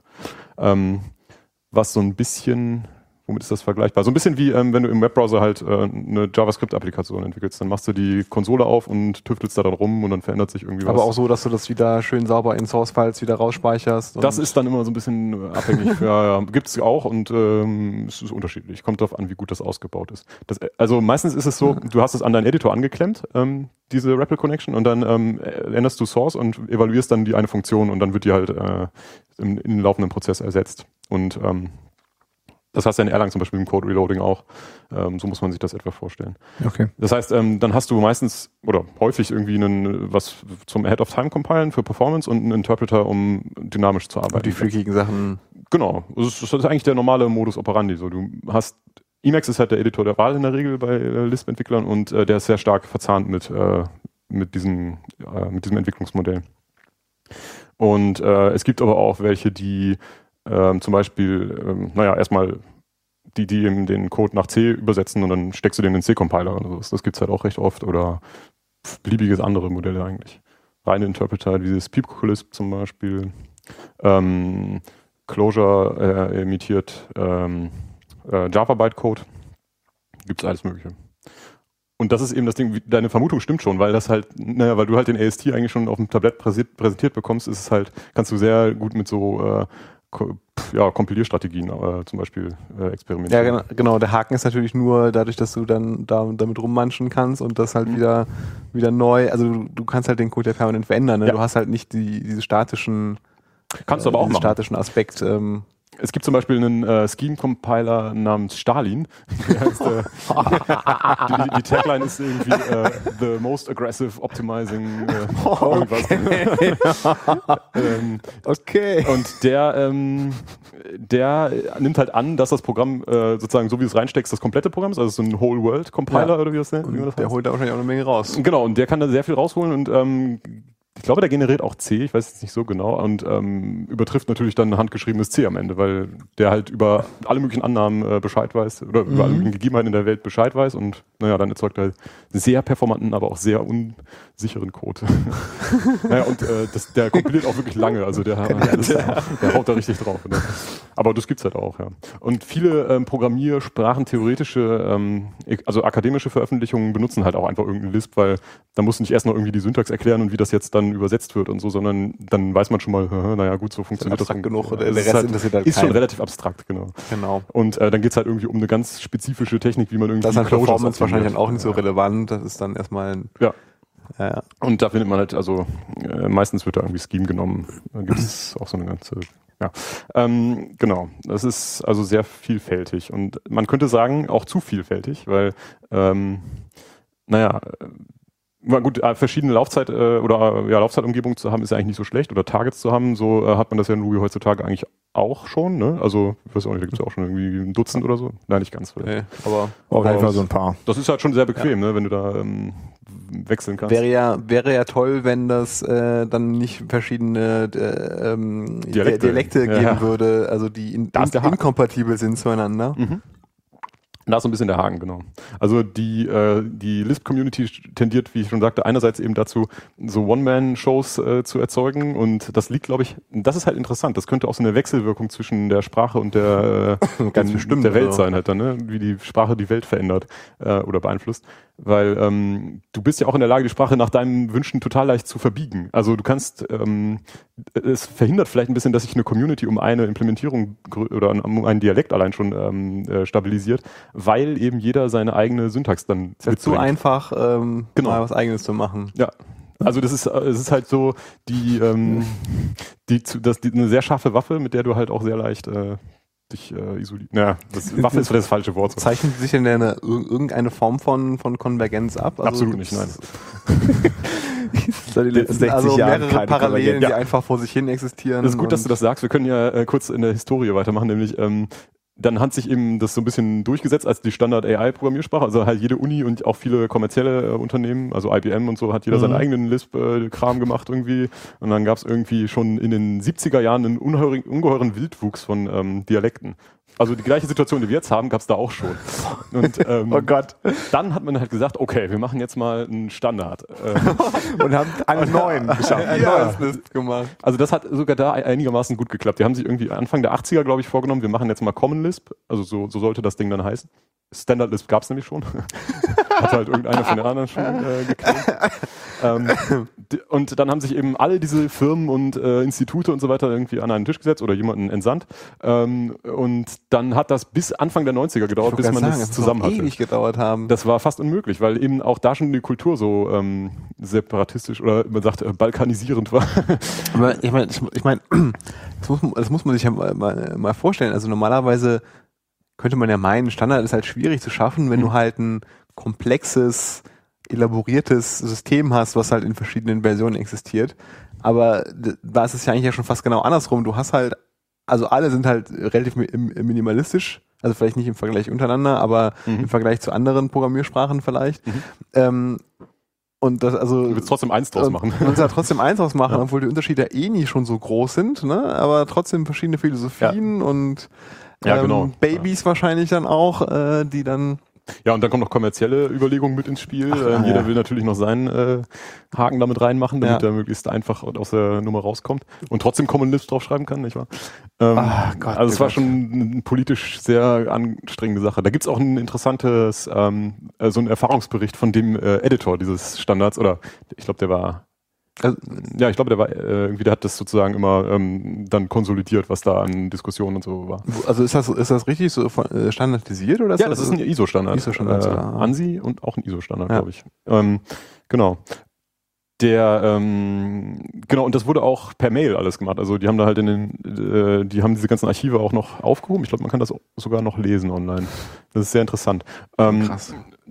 also das war eigentlich schon sehr äh, fortschrittlich, wie die da gearbeitet haben, aber halt Ja. äh, aufgrund der Gegebenheiten ziemlich schwierig, da einen äh, Konsens zu, hinzukriegen. Wahrscheinlich auch der falsche Ansatz, weil was dabei rausgekommen ist, ein Standard, der irgendwie über 2000 Seiten oder lang ist oder so, wo du ähm, teils äh, die, fast das gleiche an äh, sozusagen an Libraries drin hast, die ähm, aber irgendwie andere APIs haben, weil wie gesagt, äh, jeder kommerzielle Hersteller, glaube ich, äh, wollte da dann eben nicht so viel rum äh, ändern müssen. Mann. Du hast zum Beispiel Support für, also da ist eine, eine äh, File-System-Abstraktion mit drin, die äh, irgendwie Support, die so abstrakt ist, dass sie halt auch Dateisysteme unterstützt, die wir heute gar nicht mehr kennen. Also irgendwelche ähm, nicht hierarchischen äh, super ah, okay, es wurde nicht nur die Sprache, sondern auch so eine, so eine Standard, Standard-Library, Library genau. mit äh, standardisiert, okay. Das ist ja auch ganz nett, weil Ja, ja, ähm, nee, klar. dann Ja, hast du halt ja. was, genau, da hast du halt so Batteries included, das war die Idee halt auch. Aber naja, das hat dann irgendwie doch geklappt, vor allem ähm, interessanter Neben äh, oder interessanter Nebenschauplatz sozusagen, nämlich der Guy Steele hat das, ähm, Guy Steele hat das vor allem persönlich noch irgendwie durchgezogen am Ende, dass es dann doch irgendwie noch was wird, äh, indem er einfach, glaube ich, auch wieder Tatsachen geschaffen hat. Also er hat einfach mal ein Buch veröffentlicht, nämlich kein Standard, sondern hat ein Buch geschrieben, Common Lisp Language oder so, als das noch gar nicht fertig war. Und dann konnte man halt davon nicht mehr so ganz weg und so. Das war ein ganz guter Schachzug. Und das ist der gleiche Typ, der halt unter anderem Java mit ähm, entwickelt hat. Also und danach, Schnauze voll. Äh, man weiß es nicht. Also seine Motivationen sind mir nicht ganz klar. Der ist hat, das ähm, mal, also mal in eine ganz andere Richtung gefragt. Ja. Also hat das, hat das in der in der Praxis ähm, bereitet das nicht ziemlich große Probleme? Also dass es tatsächlich so viele Dialekte und Ja. Meinungen und sowas gibt. Also wenn man das tatsächlich, Hm. ich meine, du, du ihr benutzt das ja äh, in kommerziellen Projekten, in äh, Auftragsarbeiten und was weiß ich äh, Ja. was. Ähm, ist das, ist das ein Alltagsproblem, dass Nö. es da Eigentlich nicht. Also die, ähm, was halt schade ist, dass sehr viel äh, Reibungsverlust irgendwie, also so viel Abwärme herrscht dadurch. Ne? Du hast halt dann in manchen Dialekten eine super coole Library für das eine. Ja, genau, also in du halt, also ich, ich Ähm. hatte, also ich hatte das Gefühl, oder ich hatte den Eindruck, man muss dann wahrscheinlich das Rad neu erfinden, weil Genau, ein du bisschen. irgendwie, du, es ist halt, es ist halt sehr ähnlich, aber nicht ähnlich genug. Das heißt, du kannst das nicht eins zu eins benutzen und musst dann halt die, die Funktionalität zum x Mal äh, irgendwie Das ist richtig. portieren, neu schreiben, testen. Also die, ähm, das ist durchaus manchmal ein Problem, das stimmt. Ähm, also es gibt aber auch Implementierungen, die da deutlich äh, pragmatischer sind und die dann auch eine kleine Community zumindest haben, wo äh, irgendwie du das Minimale an Infrastruktur Mhm. oder nicht mal das Minimale, teilweise sehr komfortable Infrastruktur da ist, die irgendwie gut integriert ist, wo du Support kriegst und äh, du nicht die ganze Zeit äh, irgendwie auf dich allein gestellt bist. Das gibt's durchaus. Also, was wir zum Beispiel benutzen, ähm, ist Chicken Scheme, das ist ein Scheme-Dialekt und die haben irgendwie so 500 Extensions, also die dann Eggs heißen, weil ist ja klar, Chicken müssen Eggs äh, mitbringen. Das sind Libraries oder. Genau, ja. Das, ist so, das ist dann so ein Mechanismus wie Ruby Gems eigentlich auch. Also das hat Chicken Install und dann Wobei 500 ist ja relativ süß. Ja, das ist halt im Vergleich zu Ruby Gems nix, aber äh, und im Vergleich zu äh, Java natürlich sowieso. Ja, genau, äh, wollte ich gerade sagen, weil also. Java ist ja so genau das, also Beispiel für genau das Gegenteil, ne? Du Ja. hast halt, äh, die- Sprache ist halt absolut durchspezifiziert, das Verhalten ist halt bis, bis zum letzten Bit irgendwie genau irgendwie festgelegt so Mhm. und Und du kannst fast Wenn- nichts dran ändern. ne? du kannst halt natürlich auch relativ wenig dran ändern. Gut, das, das ist natürlich aber, das ist ja aber so eine Design-Sache, ne? Also man hätte ja durchaus sagen können, oder direkt von Anfang an sagen können, äh, dass du da mehr Metaprogramming-Kram machen kannst oder so, aber es ist halt festgelegt, Genau. wie auch dann dieses Metaprogramming sich halt verhalten, äh, verhalten würde, ne? Und äh, wenn du halt als Unternehmen sagst, okay, wir machen Java, dann weißt du halt ganz genau, Ja.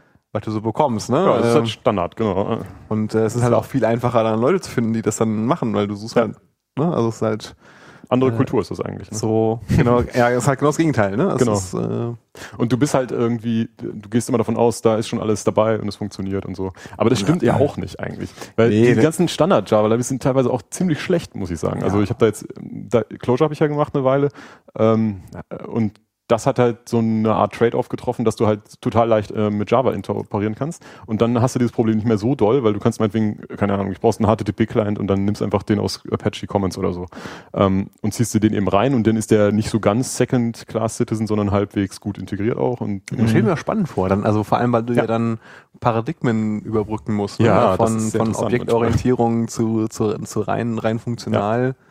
Das kann Äh, auch teilweise sehr schmerzhaft sein, ja. Das stimmt. Ähm, genau, zum Beispiel, ähm, du hast halt dann häufig so sehr ähm, so Setter und so ein Zeugs und das passt, das passt halt überhaupt nicht auf das Closure-Paradigma. Ja, vor allem so Im- Immutability und genau, so. das passt halt äh, null, null zusammen. Ne? Also Objekt per se geht halt, also ist ja klar, das passt halt schon mit funktional nicht zusammen, aber, Ja.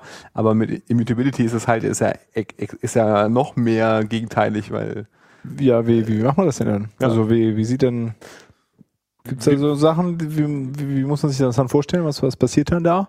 Also du meinst, wie man das irgendwie miteinander zusammenkriegt? Ja, ja, genau. Genau, du hast ein Ähm, Objekt, das irgendwie in Java-Land irgendwie Ja. exposed ist und das möchtest du jetzt benutzen und verändern Ja. in Clojure. Wie? Naja, also erstmal ähm, zum Verändern selbst äh, rufst du halt einfach die Methoden auf, nicht? Das sind ja in der Regel irgendwelche Setter.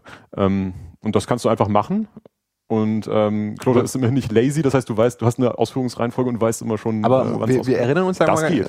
äh, ganz kurz, in deiner Liste steht der Operand vorne und Ach ja. die Operatoren hinten. Ja, das wird dann einfach so hingeschrieben auch. Aber was ist denn dann der Operator? Also der was wäre Methodenname. dann- wäre der Methodenname Ja. und der erste Operand ist dann das Objekt. Genau. Denn das ist ja nichts anderes, also so, das, das- ist ja eigentlich nur, was so ein Und das ist. Objekt identifizierst du Das dann. erste Argument. Das Objekt identifizierst du dann wie? Das, dem gibst du einfach einen Parameternamen. Also kannst du dir selber aussuchen an der Stelle. Ich glaube, es ist in Python auch so, nicht? Ähm, das erste Argument ist ja immer self. Ich glaube, Ja, ja. Das, da kannst du vielleicht ja, auch benennen, ich weiß nicht. Ja, Also es ist halt nicht dynamisch äh, implizit da. Ähm, und genau, damit das nicht so raussticht, hast du halt diese Syntax, dass du ähm, erst den Methodennamen schreibst mit einem Punkt gepräfixt. Dann siehst du dann immer, aha, hier ist ein Java-Call. Ähm, also Ah, okay. Punkt, Methodenname und dann das erste Ding ist, das, ähm, ist die Instanz.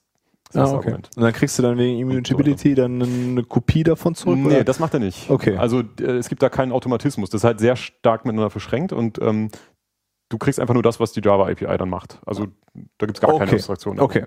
Und ähm, dann musst du halt selber sehen, dass du es irgendwie so eingepackt kriegst, dass du da nicht. Äh, Aber du kriegst, Sachen ja, gut verwendest du kriegst ja unter Umständen etwas zurück, was du ja nicht repräsentieren kannst, Ja. ne? weil wenn es wenn es nur diese besagten Handvoll von Datentypen gibt und da ist kein Objekt Ja. dabei, dann wie, wie, wie, wie, wie passt das dann? naja, du kannst, was heißt repräsentieren? Also du kannst es halt nicht einfach ähm, wieder, äh, du kannst nicht rausschreiben, wieder reinlesen auf, mit einer Oberflächensyntax, das stimmt. Aber du kannst ja, also die haben ja schon irgendwie äh, meistens irgendwie eine To-String-Methode und du kannst dann irgendwie das ansehen.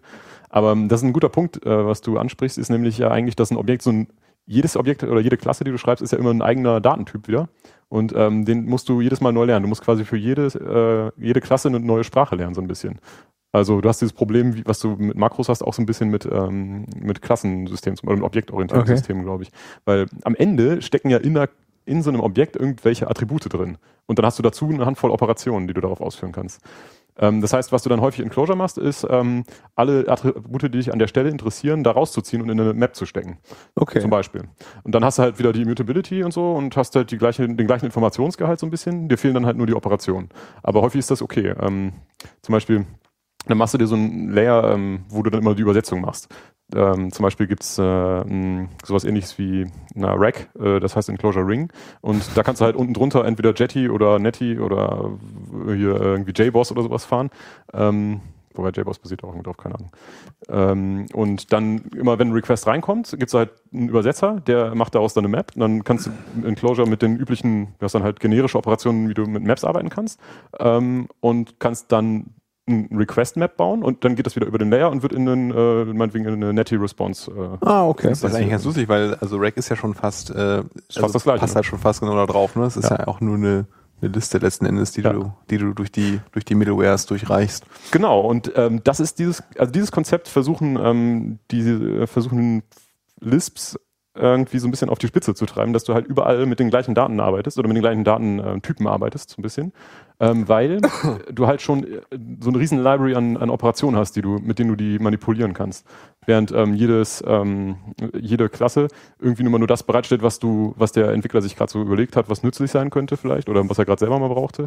Aber wenn du jetzt meinetwegen wissen willst, ähm, na, mir fällt jetzt kein gutes Beispiel ein. Also, was du halt ja machen könntest, ist, keine Ahnung, du hast eine geschachtelte, ähm, so eine Art Graph, äh, Objektgraph, ne? Und dann möchtest du dir alle Attribute, die da drin irgendwie vorkommen, mal rausholen. Dann müsstest du ja eigentlich, ähm, wenn das normale Maps sind, müsstest du ja nur rekursiv durchgehen und alle Keys raus, rausfischen und dir ein Set draus machen oder so und dann kannst du dir das anschauen. Also du hast sozusagen immer so eine Art äh, Reflection ähm, eingebaut und ähm, kannst solche Operationen halt machen. Oder du könntest alle Werte, die Zahlen sind, addieren, was auch immer das dann bringt, aber du kannst es halt. Kommt die 42 raus. Also es ist halt nicht ähm, durch den äh, denjenigen, der die API bereitstellt, äh, schon eingeschränkt, ähm, was du machen kannst und du musst nicht extra lernen, was du machen kannst, sondern du kannst das machen, was du sowieso schon Das weißt. ist ganz lustig, ne? Weil die äh, objektorientierten Jünger das ja genau als Vorteil sehen, Ja, ne? ja. Äh, dass Mhm. du eben Kapselung hast und äh, Genau.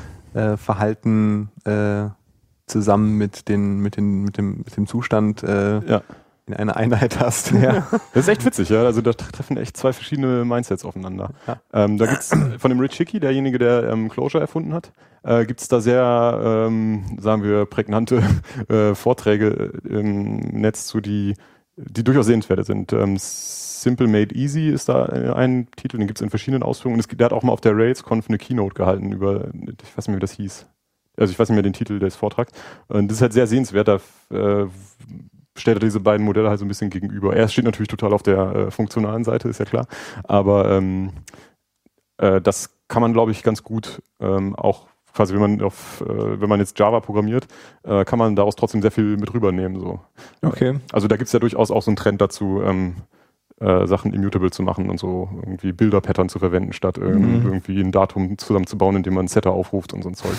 ähm, das ist halt, es kommt so aus, der, aus einem gleichen oder aus einem ähnlichen, ähm, aus einer ähnlichen Überlegung heraus, weil du halt mit einem Objekt, das sich dauernd verändern kann und du keine Ahnung hast, wie der inner, sozusagen wann sich das verändert oder wer das verändert, da hast keine Kontrolle drüber. Ne?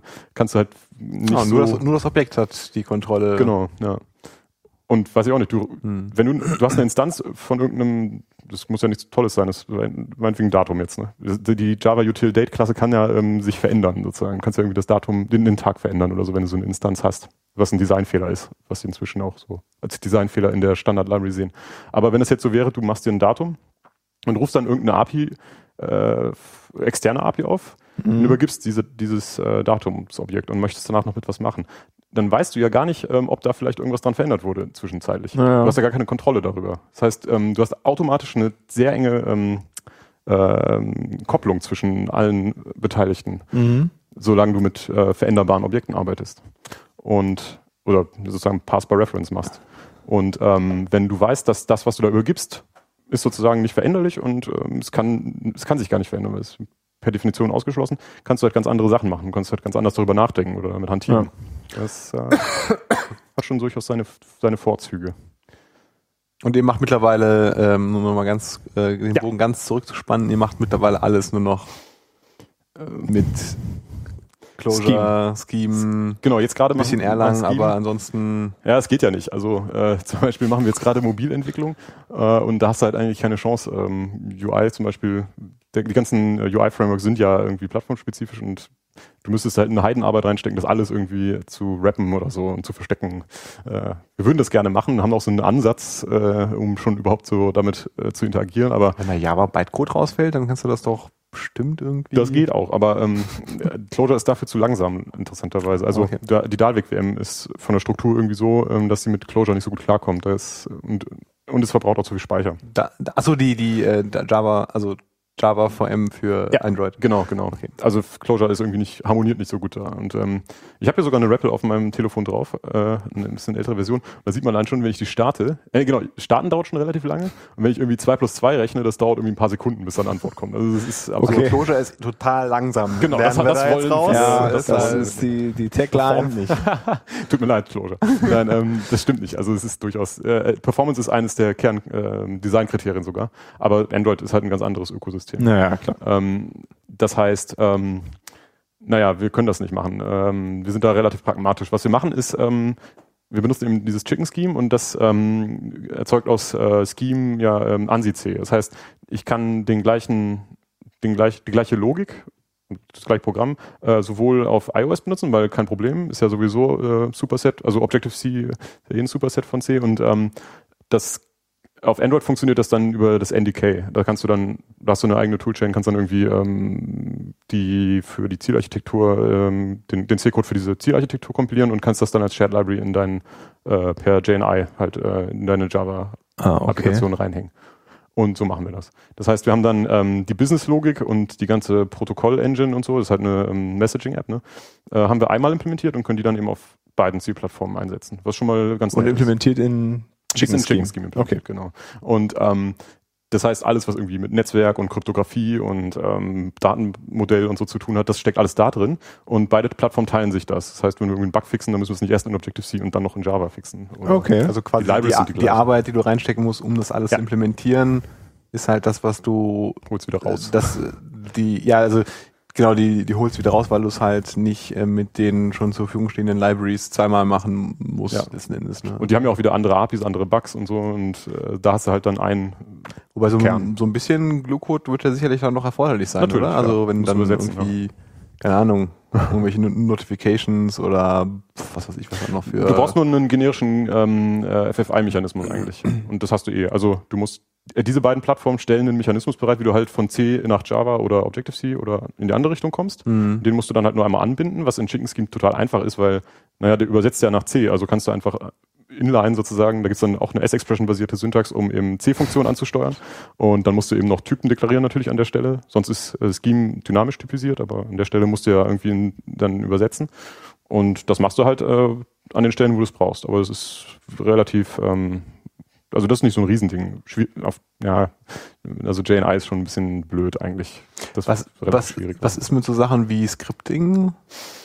Ähm, du meinst jetzt, äh, dass du zu, zur Laufzeit des Programms dann noch äh, Ja, was weiß ich, du Kram willst irgendwie, keine Ahnung, deinen Server in, Ja. ein, einrichten oder Ach so, du meinst ähm, äh, als Shell-Ersatz. ja, oder Shell-Skripts. genau, sowas in der Ja. Richtung. ja, dafür benutze ich das auch sehr viel. Ähm, genau, es hat halt eine, Ich hab gehofft, jetzt kommt so, ja, nee, nee, das Aber natürlich. ja, dafür benutze ich auch Chicken. Ich kann das hier vielleicht mal gerade kurz zeigen. Ich habe zum Beispiel ein Programm, um äh, Radio-Streams. Benutzt du überhaupt eine Bash oder, oder Ja, ja. Z-Shell? Ich benutze Z-Shell, ja.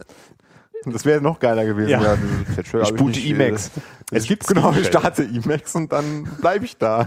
Ja, das mache ich auch in der Regel. Das ist wahr. Also ich, was ich in Emacs machen kann, mache ich auch in Emacs. Also ähm, äh, vielleicht für die Hörer kurz, die es nicht wissen, und, äh, Emacs ist eben ein, äh, so eine Art E- Editor oder äh, Umgebung, IDE. äh, IDE, irgendwas Versatz, äh, mehr so eine Plattform, die eben auch ähm, einen C-Kern hat und dann ist äh, in, darauf direkt relativ weit unten eine Lisp implementiert, eLisp heißt das dann eben, Emacs Lisp und ähm, dann ist der ganze äh, Teil darüber in eLisp geschrieben. Und dann ist es mehr so eine Programmierumgebung. Und es gibt zum Beispiel, also mein E-Mail-Client läuft da drin, ähm, ich habe so eine Art To-Do-Verwaltung und all so ein Zeugs, also und du kannst eben für in Programmier, für alle möglichen Programmiersprachen verwenden, da hast du irgendwie Modes, ähm, um damit zu arbeiten.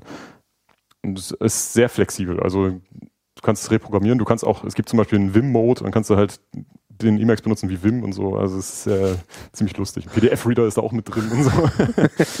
naja, und ähm, Hat das noch niemand probiert, so ein, so ein das, das, das Emacs OS äh, irgendwie? Bestimmt hat er schon. Also, ja.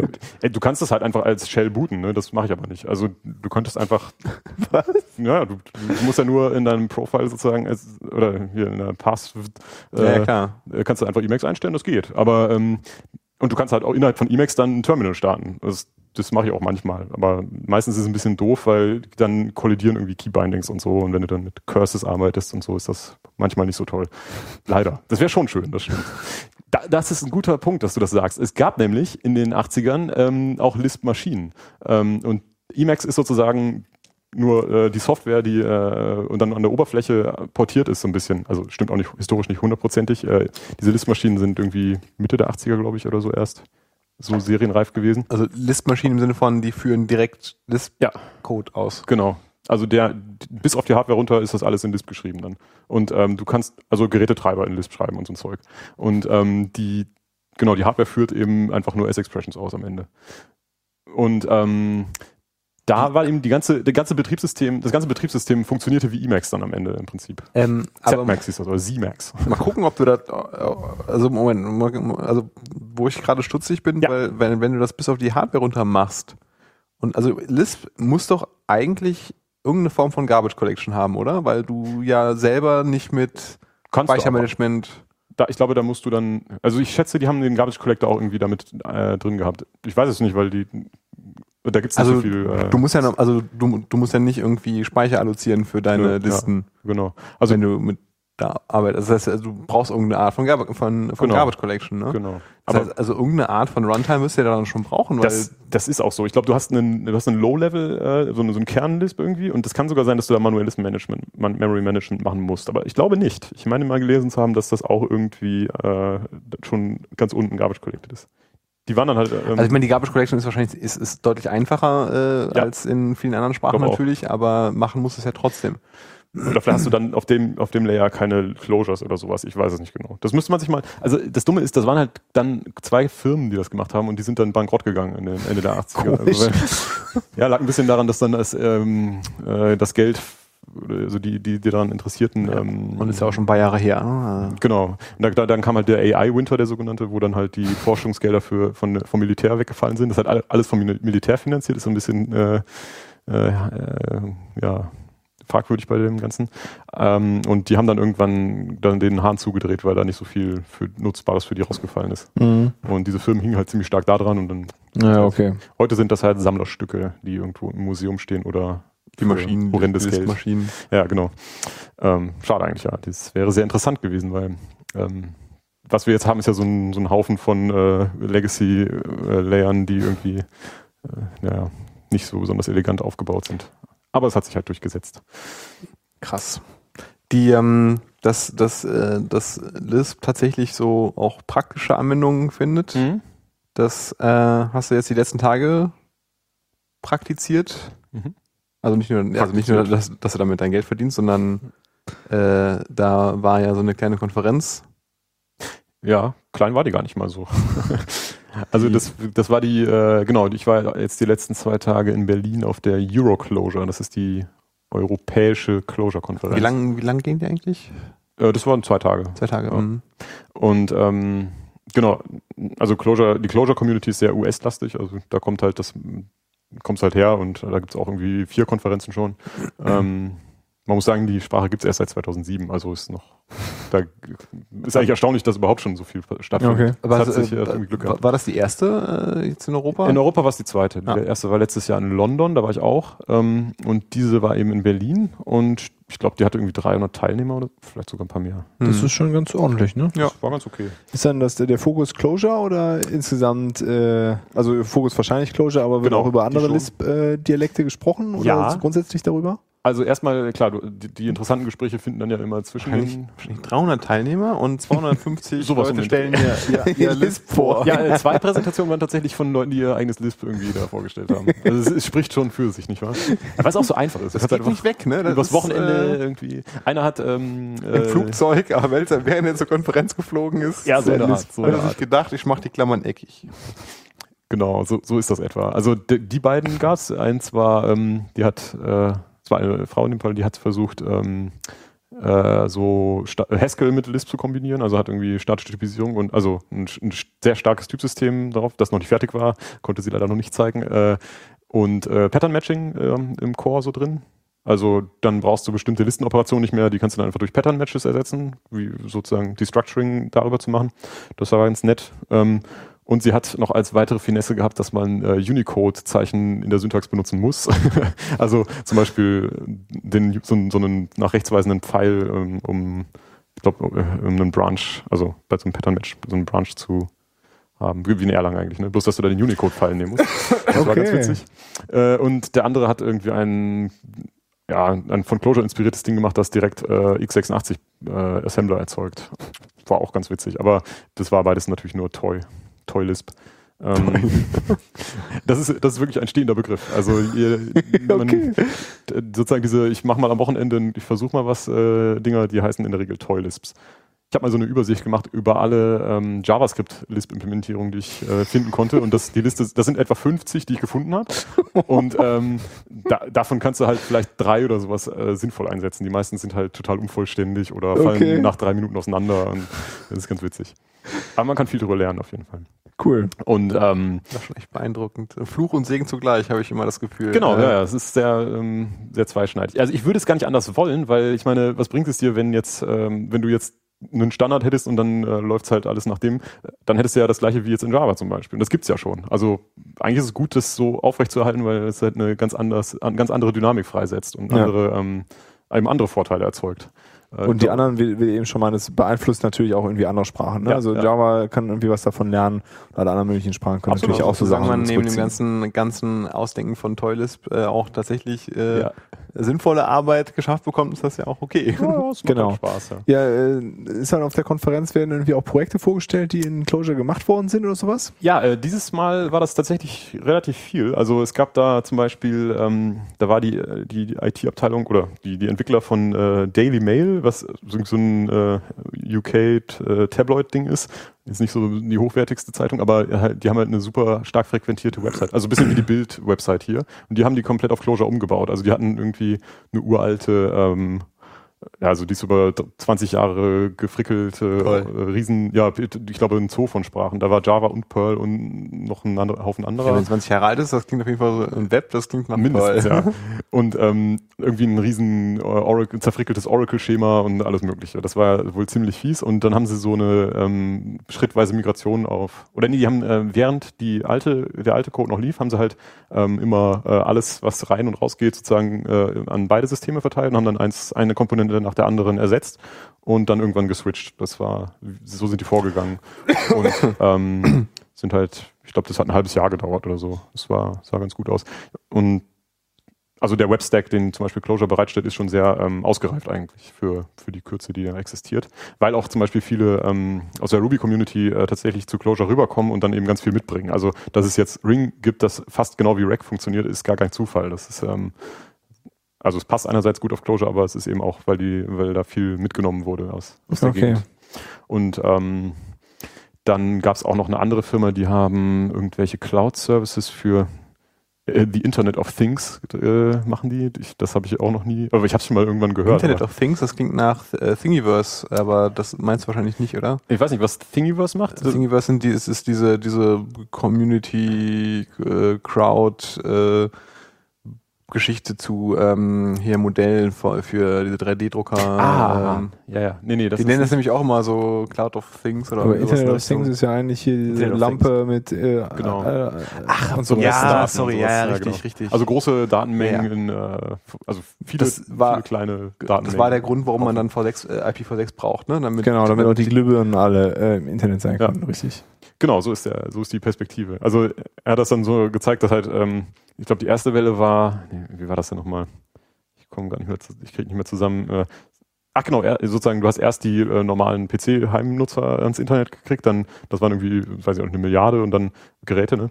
Und dann kam die nächste große Welle, 5 Milliarden Mobilgeräte jetzt oder sowas. Und äh, dann kommt das Internet of Things mit gleich einer Trillion oder sowas, war seine äh, Prognose. Also da kommt noch was auf uns zu. Okay. Und äh, die bieten halt ähm, irgendwie einen Service an, um, ich weiß nicht, auf jeden Fall empfangen die dann diese ganzen Daten von diesen ganzen Millionen Geräten. Ja. Dann kannst du irgendwie Sachen damit machen und auswerten und so. Und äh, das haben die eben auch von, die sind von Rails auf Clojure gegangen, weil die hatten halt Skalierungsprobleme irgendwie. Und Mhm. ähm, dann haben sie, das war ganz nett, dann hat er so eine, äh, so gezeigt, welche Sachen sie angeguckt haben, so äh, Next Tip Thing sozusagen gesucht oder sowas. Oder haben sie, haben diese ganzen zurzeit äh, auf Hacker News rauf und runter gerasselten Sachen äh, durchprobiert, irgendwie Node.js und Go und äh, alles Mögliche und sind ich glaube, die sind bei Clojure hängen geblieben, weil da haben sie relativ schnell einen total guten Performance Gain bekommen. Also für ihren, ich weiß nicht, was das genau war, irgendwie ein Q-Service oder sowas. Und äh, das hat sie dann total, also aus pragmatischen Gründen haben sie es gewählt. Eher jetzt nicht, Okay. weil sie die Sprache so super elegant finden oder was, hat sich dann danach ergeben, aber ähm, die haben halt diese ganzen anderen Sachen auch ausprobiert und für diesen Anwendungsfall war das halt um Größenordnung besser und dann haben sie es halt, ähm, haben sie es halt alles darauf umgebaut am Ende. Oder sind noch dabei. Die haben dann so einen Ansatz, dass sie eben ja, die müssen ja ihre ganzen Leute, die da schon sitzen haben, erstmal so schrittweise umschulen. Dann Ja, so. klar, Das ist schon nicht klar. so einfach, aber ähm, das hat ja auch schon ein paar Mal geklappt in der Vergangenheit, also mit anderen Sprachen. Das Äh, wird also gehen. Gab es eigentlich, äh, wurden die Talks irgendwie aufgezeichnet? Nee, also wird's dann leider nicht. Ja, das ist echt ärgerlich. Ah. Von der letzten schon in London, das haben die hingekriegt, aber ich weiß nicht, da fehlte irgendwie die Aufzeichnungstechnik, glaube ich. Oder es ist kaputt gewesen, ich weiß es nicht. Ich habe leider nicht gefragt. Das war echt ein bisschen ärgerlich, weil vor allem ähm, ein Vortrag hat mir auch sehr gut gefallen. Das war die Keynote, genau, das war der allererste äh, vom ersten Tag. Ähm, War das, äh, sorry, äh, war das äh, Singletrack? Äh, Single genau, Single Track. Gut, dann, ist, ähm, das, dann ist das ja nicht so schlimm. Ähm, aber Multitrack und dann Ja, das kein Video-Recording ist halt das wäre No-Go. natürlich fatal.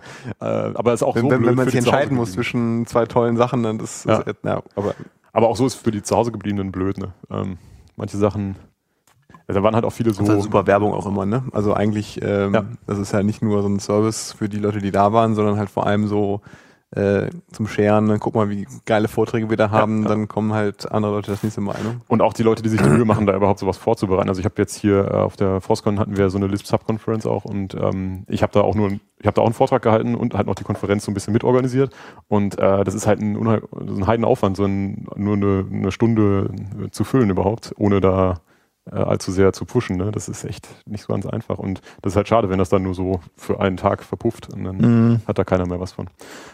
Aber ja, das, das war- hatten sie irgendwie nicht auf dem Schirm. Schade. Schade. Mhm. Und ähm, gerade schade um diesen einen Vortrag, den ich gerade meinte, der war nämlich so ein bisschen, ähm, der hatte gar nichts, ich glaube, Clojure hatte gar nicht erwähnt in dem ganzen Vortrag. Das war so ein ähm, Meta-Ding eher. Da ging es um, ähm, schwer zu sagen eigentlich, um, es ging so ein bisschen um Architektur. Also die Clojure-Community versucht auch immer, ähm, das finde ich ganz gut daran, die sind, die versuchen so ein bisschen ähm, über Programmieren oder Softwareentwicklung an sich nachzudenken und sind nicht so sehr auf die Tools fokussiert. Also auch, es gab halt auch sehr, sehr technische Vorträge, die irgendwie dann äh, analysiert, einer hat sich damit beschäftigt, wie eben die Datenstrukturen implementiert sind im Detail, weil das ja alles ein bisschen, damit das noch performant ist und so, mit der Okay. Usability, das ist halt sehr schwierig und ähm, der kannte sich da sehr aus und der ist dann sehr in die Tiefe gegangen, was das angeht, aber es gibt dann halt auch immer so sehr ähm, äh, philosophische ähm, äh, Ansätze oder philosophische Diskussionen.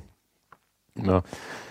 Und da, der hat sich halt Gedanken gemacht äh, über ähm, das Verhältnis von Architektur und Nicht-Architektur sozusagen. Also Okay. ähm, wie hat das, der, der Titel war wie State and Nomads, also nicht Monads, sondern Nomads, weil ähm, der hat dann, der hat so ein bisschen interdisziplinär gearbeitet und hat ähm, äh, zum Beispiel die Architektur, was in der Architektur ähm, für ähm, gegenüber, äh, wie soll man es sagen? Also du kannst ja städteplanerisch vorgehen, ne? Du kannst sagen, okay, wir äh, entwerfen die Stadt auf dem Reißbrett und das ist super optimiert und so Ah, und okay. alles durchdacht. Mhm. Und immer wenn die Stadt größer wird, muss man das so und so machen und äh, das ist alles total super. Oder es gibt eben diese Städte, die irgendwie wachsen und keine Struktur haben und äh, äh, dann irgendwie Slums sich bilden und so Dinge. Und ähm, diese beiden Extreme hast du ja in der Software irgendwie auch, in der Softwareentwicklung. Ne? Du hast irgendwie diese auf dem Reißbrett entworfenen Also Superarchitekturen. komplett auf dem Reißbrett, Reißbrett entworfene Superarchitekturen, haben die jemals funktioniert? das ist nämlich genau das Ding. Also die Sobald sie funktionieren auf die Realität treffen, Äh, Genau, zum Beispiel Brasilia hatte da als Beispiel, diese ähm, Hauptstadt von Brasilien, die eben tatsächlich wirklich äh, fast vollständig auf dem Reißbrett entworfen wurde. Und als sie dann fertig war, war so, sein, äh, äh, so eine Anekdote, äh, ähm, gab es dann irgendwie keine, äh, keine, war nichts vorgesehen, wo die Arbeiter dann wohnen konnten danach. Weil das ist da irgendwo im Niemandsland gebaut worden und die haben dann da halt irgendwie jahrelang gebaut. Gab es da nicht in China auch irgendwie so einen Teil, wo die so eine Sicherheit. Geisterstadt gebaut haben Ja. und am Ende wollte irgendwie keiner hin, weil keiner da war? Ja. Also Ja, ja. so, so, ein- so, ein- Kriegst so du eine, keinen dahin? Die haben im Prinzip Ja. eine, Metro, äh, eine Metropole gebaut ohne Leute und keiner will Ja. hin, weil keiner da Aber ist. ist perfekt designt, da kannst du nichts ja, genau. sagen. Schade. Ja, das war dann auch so, da, da gab es dann riesen Wohnblöcke und so und die waren dann total self-contained, aber um zum nächsten zu kommen, musstest du irgendwie mit dem Auto fahren, weil es halt zu weit weg war und äh, alles riesen Plätze immer dazwischen und das sah halt toll aus, aber es war halt total unpraktisch und gerade in Brasilien, weil irgendwie die Kultur findet, das, das kulturelle Leben findet vor allem auf der Straße statt, aber geht da nicht, weil die Distanzen viel zu groß sind. Und ähm, der, am anderen Extrem hast du ja aber dann eben, äh, wie gesagt, irgendwie Slums, die sich entwickeln, weil gar keine Planung stattfindet. Und das kannst du ein bisschen vergleichen mit ähm, hier äh, ähm, na, wie heißt es, Spring, Java Spring äh, Framework versus äh, PHP äh, Frickel Webshop oder sowas. Ne? Auch sozusagen, äh, das eine wächst irgendwie vor sich hin und es gibt gar keine Struktur, das andere ist super strukturiert und du hast Abstract Factory Beans und noch und nöcher und ähm, das, beides kannst du eigentlich nicht richtig benutzen und ähm, das fand ich ganz gut, weil sein, sein Denkanstoß war sozusagen, ähm, das sich bewusst zu machen, dass du halt dich nicht ärgern musst, wenn irgendwas äh, so ein bisschen ähm, misslingt oder so, weil das eigentlich gar kein Misslingen ist, sondern nur ein Zeichen dafür, dass das benutzt wird oder dass halt da Leben drin steckt. Aber du Ah, darfst halt okay. auf der anderen Seite nicht vergessen, dass du halt auch eine Struktur brauchst, weil sonst läuft es dir halt komplett auseinander. Das Ja. halt gar keine, Ja. das halt gar keine Handhabe mehr, irgendwie nochmal was Gescheites rauszukriegen. Ja, das, das war sehr interessant. Und ja, so, also es war ein sehr breites Spektrum und ähm, hat durchaus Spaß gemacht, war, äh, war gut äh, organisiert. Gut investierte Zeit, ja. Ja, ja, hat sich auf jeden Fall gelohnt. Kann ich empfehlen. Also da, ich, vielleicht kann, da könnte man sogar hingehen, wenn man eigentlich sonst nichts damit zu tun hat, glaube ich, weil da kommen auch viele Interessierte einfach, die sich das mal ansehen und so. Ah, okay. okay. Ähm, und die, für, so, für dieses Publikum ist denn so eine Konferenz in der Regel auch ausgelegt. Das ist eigentlich, also bisher, ähm, zumindest die Euroclosure. Sehr, kann, ich, kann ich durchaus empfehlen. Ja, cool. Die Zeit schreitet fort, sehe ich gerade. Ja, ja, das sowieso. Aber Okay, aber also dazu können wir vielleicht noch kurz äh, festhalten, man kann also durch, also es werden durchaus produktive Ja. äh, Systeme mit Lisp-Dialekten Mhm. gebaut. Und Clojure ist ja in letzter Zeit anscheinend, Ja. also, da fehlt ja so ein kleiner Hype, auf jeden ne? Fall viel Ja, von, genau. ne? Ob das jetzt in, in, in der Lisp-Szene geht, das vielleicht unter unter den allen anderen, aber ja, nö, ist dann aus der Außenwahrnehmung würde ich schon sagen, dass das äh, Ja, es ist schon ähm, besser, ein besserer sichtbarer Lisp-Dialekt auf jeden Genau, Fall. sehr schnell einer von den Top 3 geworden sozusagen. Ähm, Hat das insgesamt der Lisp-Community ein bisschen geholfen, äh, dass Mhm. irgendwie, dass man das stärker nutzen kann? Also auch wenn ihr jetzt äh, Scheme macht, äh, durch diesen Closure-Hype ist es da einfacher, irgendwie mit Kunden zu sagen, hier, wir machen Lisp? ja, d- das habe ich bisher noch nicht so erfahren, aber die, ähm, ich glaube schon, dass generell die äh, funktionale Programmierung ist ja sowieso so ein bisschen im, im Fokus gerade. Also Scala ist ja zum Beispiel auch total ähm, beliebt, auch in, in so äh, kommerziellen äh, Szenarien und oder beliebt, also auf jeden Fall gibt es da großes Interesse und ähm, dann kommst du auch relativ leicht mit so einem äh, sowas wie Closure eben oder eben mit anderen Lisps dann kannst du dann über die Hintertür auch mit reinnehmen, weil naja, am Ende ist das nur irgendwie eine andere Syntax und die Konzepte sind irgendwie gleich. Ah, okay. Das kriegst du dann schon irgendwie hin. Aber ähm, ich weiß jetzt nicht, ob sich das auf den Rest der Lisp-Welt so ähm, besonders auswirkt. Kann ich nicht sagen, weil das passiert irgendwie meistens hinter den Türen so ein bisschen. Ne? Ja, okay. Also bis, das ist auf so einer Konferenz. Die anderen Lisps haben nicht solche Konferenzen wie die wie Closure. Die hat. Und ähm, der Richiki hat auch, glaube ich, von vornherein Wert darauf gelegt, dass sich die Community nicht so entwickelt wie zum Beispiel die von Common Lisp, die halt total zer, ähm, so ein bisschen zerstritten ist. Oder du hast halt nur so Okay. extreme Charaktere, die so ein bisschen äh, sich teilweise auch sehr äh, flamen dann äh, auf den, in den Diskussionsforen. Alles klar. Und Closure ist halt deutlich freundlicher. Ähm, also da haben die sozusagen sich auch Ruby so ein bisschen äh, zum Vorbild genommen, glaube ich. Mhm. Also ich, ich erfahre die Community da als sehr ähnlich äh, tickend. Und das ist eigentlich ganz angenehm. Da kann man, da läuft man nicht so leicht in so ideologische Konfrontationen und so. Okay. Okay. ähm, und ich bewege mich ja halt viel in diesem Chicken-Umfeld. Äh, der der ähm, Entwickler von Chicken, also der ursprüngliche Entwickler, arbeitet auch für uns inzwischen. Den haben wir jetzt einfach eingestellt, weil wir dafür viel mitmachen und dann haben wir da ein bisschen mehr Kontrolle drüber, wie, wie wir das. Äh, Ja. Ah, nicht schlecht. hat auch seine Vorteile. Das ist halt sehr ähm, spezialisiert und so, ne? Und ähm, du kannst die Leute halt dann auch direkt äh, äh, kriegen, weil die Das heißt dann demnächst Wie so viele gibt. Lisp. Ja, wir sind so ein bisschen jetzt die Chicken Company, genau. das ist ganz gut. Ähm, und ich bewege mich halt viel in der Community und die ist halt auch total gut. Also die ist sehr Newbie-freundlich und ähm, eben kümmert sich irgendwie um die Infrastruktur, dass die läuft und sowas. Okay. Was halt auch keine Selbstverständlichkeit ist, weil äh, ja, viele verweisen dann halt und dann ist das ein bisschen tote Hose relativ schnell. Und das ist bei Clojure eben auch sehr gut. Das funktioniert. Okay, also Ist wenn man sozusagen. jetzt äh, nach diesem ganzen, ähm, der ganzen Ausführungen Lust irgendwie auf äh, Lisp hat, Clojure und Chicken Ja. sind auf jeden Fall zwei, die du empfehlen würdest, Würde äh, wo, wo man Fall. einen ganz guten Einstieg finden kann, wo Ja. man irgendwie auch äh, leicht Anschluss finden kann. Ja. Ja, Problem ist ein bisschen Tutorial-Material zu finden. Clojure ist da ganz gut, die haben halt auch schon viele Bücher, ähm, so Einsteigerbücher und so Zeug äh, auf dem Markt, ähm, während die anderen Lisps sich da sehr schwer mit tun. Es gibt ähm, eine total gute Einführung in äh, Common Lisps, aber auch äh, noch nicht so lange. Das ist irgendwie von 2003 oder sowas. Also es ist das eines der ersten ähm, wirklich äh, praktischen Bücher. Das heißt auch Practical Common Lisp von Peter Seibel. Ähm, das kann ich sehr empfehlen, das habe ich gelesen und ähm, der lehrt halt die Konzepte von Lisp so ein bisschen anhand von sehr praktischen Beispielen. Da baust du dann irgendwie erst einen, äh, ich glaube, einen Test, eine Test-Syntax, äh, Syntax, also ein Test-Framework. Ja. Ähm, dann baust du irgendwie einen, eine MP3-Datenbank und so Sachen. Also es ist sehr praktisch orientiert und ähm, und auch gut geschrieben, so dass, dass man da als ähm, Nicht-Kenner äh, gut reinkommt. Und das andere, was auch Common Lisp äh, verwendet, ist äh, Land of Lisp. Das ist ähm, von Konrad Barsky. Das ist so ein ähnliches Konzept, bloß dass man das anhand von Spielen macht. Also er hat dann irgendwie so acht verschiedene Spiele, die man nacheinander, die so immer schwieriger und Okay. anspruchsvoller werden, die man dann halt so implementiert und anhand derer man ähm, die, die Sprache kennenlernt und das ist auch so mit äh, Comics illustriert, die er halt gemalt hat, die dann so ein bisschen sehr, ist so sehr äh, äh, naive Kunst sozusagen, aber Okay. das ist ganz witzig. Ähm, das kann ich auch sehr empfehlen. Und äh, für Scheme zum Beispiel sieht das ganz düster aus. Da gibt's eigentlich nur sehr akademische Sachen. Also der Klassiker äh, ist eigentlich äh, Structure and Interpretation of Computer Programs heißt. Heißt das, ich weiß es gerade gar nicht mehr. Ja, Structure Interpretation of Computer Programs, genau. SICP. Und man kennt es immer nur in der Abkürzung nämlich. Das ist das ehemalige ähm, Lehrbuch vom MIT. Also die haben da ihre Einführungskurse mit ähm, Okay. bestritten. Und das ist halt super äh, akademisch und so. Ähm, Mhm. und überhaupt nicht praktisch. Die Beispiele sind immer nur irgendwelche mathematischen. Äh, Okay. so.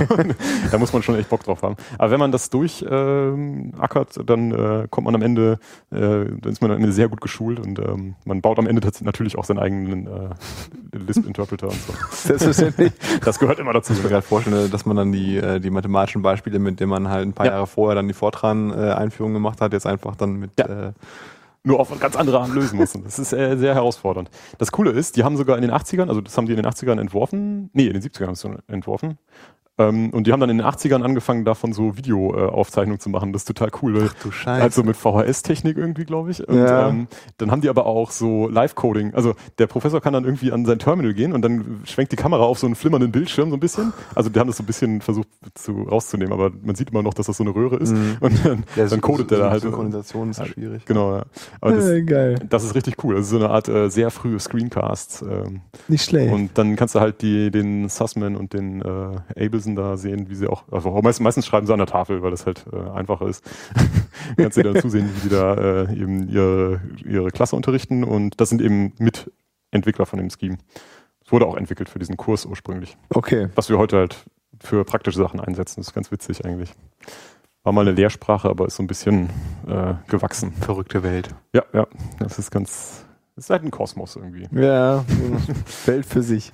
Ja. Äh, Gibt es in Köln irgendwie eine User Group zu, äh, ja. zu dem Thema? Ja, wir haben eine, mal.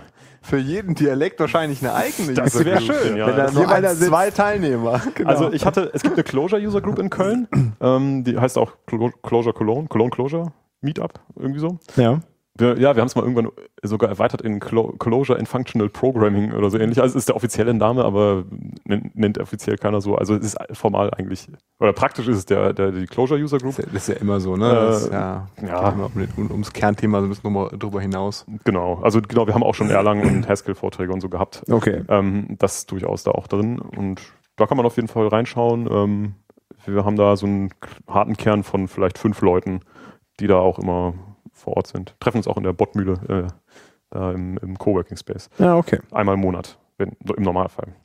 Ähm, und ich hatte eigentlich mal Lust gehabt, sowas äh, Fringe Languages mäßiges zu machen, aber das habe ich ja, mangels äh, also ich, ich will nicht noch irgendwas aufmachen, deswegen habe ich das bisher nicht in Angriff genommen. Aber Aber was bedeutet das? Äh, also so, ähm, es, das hat mal der, der Autor von dem Land of Lisp äh, in Washington gemacht auch. Ich glaube, die ist aber auch inzwischen eingeschlafen, ähm, wo die einfach ähm, Sprachen, die irgendwie keine Rolle spielen, irgendwie praktisch. Ah, okay. ähm, Du meinst, du meinst aber jetzt nicht esoterische Programmiersprachen? das oder? nicht, genau, schon, also nicht Quatsch, was auch lustig ist, aber nee, nee, der hat dann ähm, halt sehr früh, haben die da irgendwie Haskell und Erlang und äh, eben auch Lisp und solche Sachen ähm, und dann bestimmte Dialekte, die irgendwie obskur sind und solche Sachen gemacht.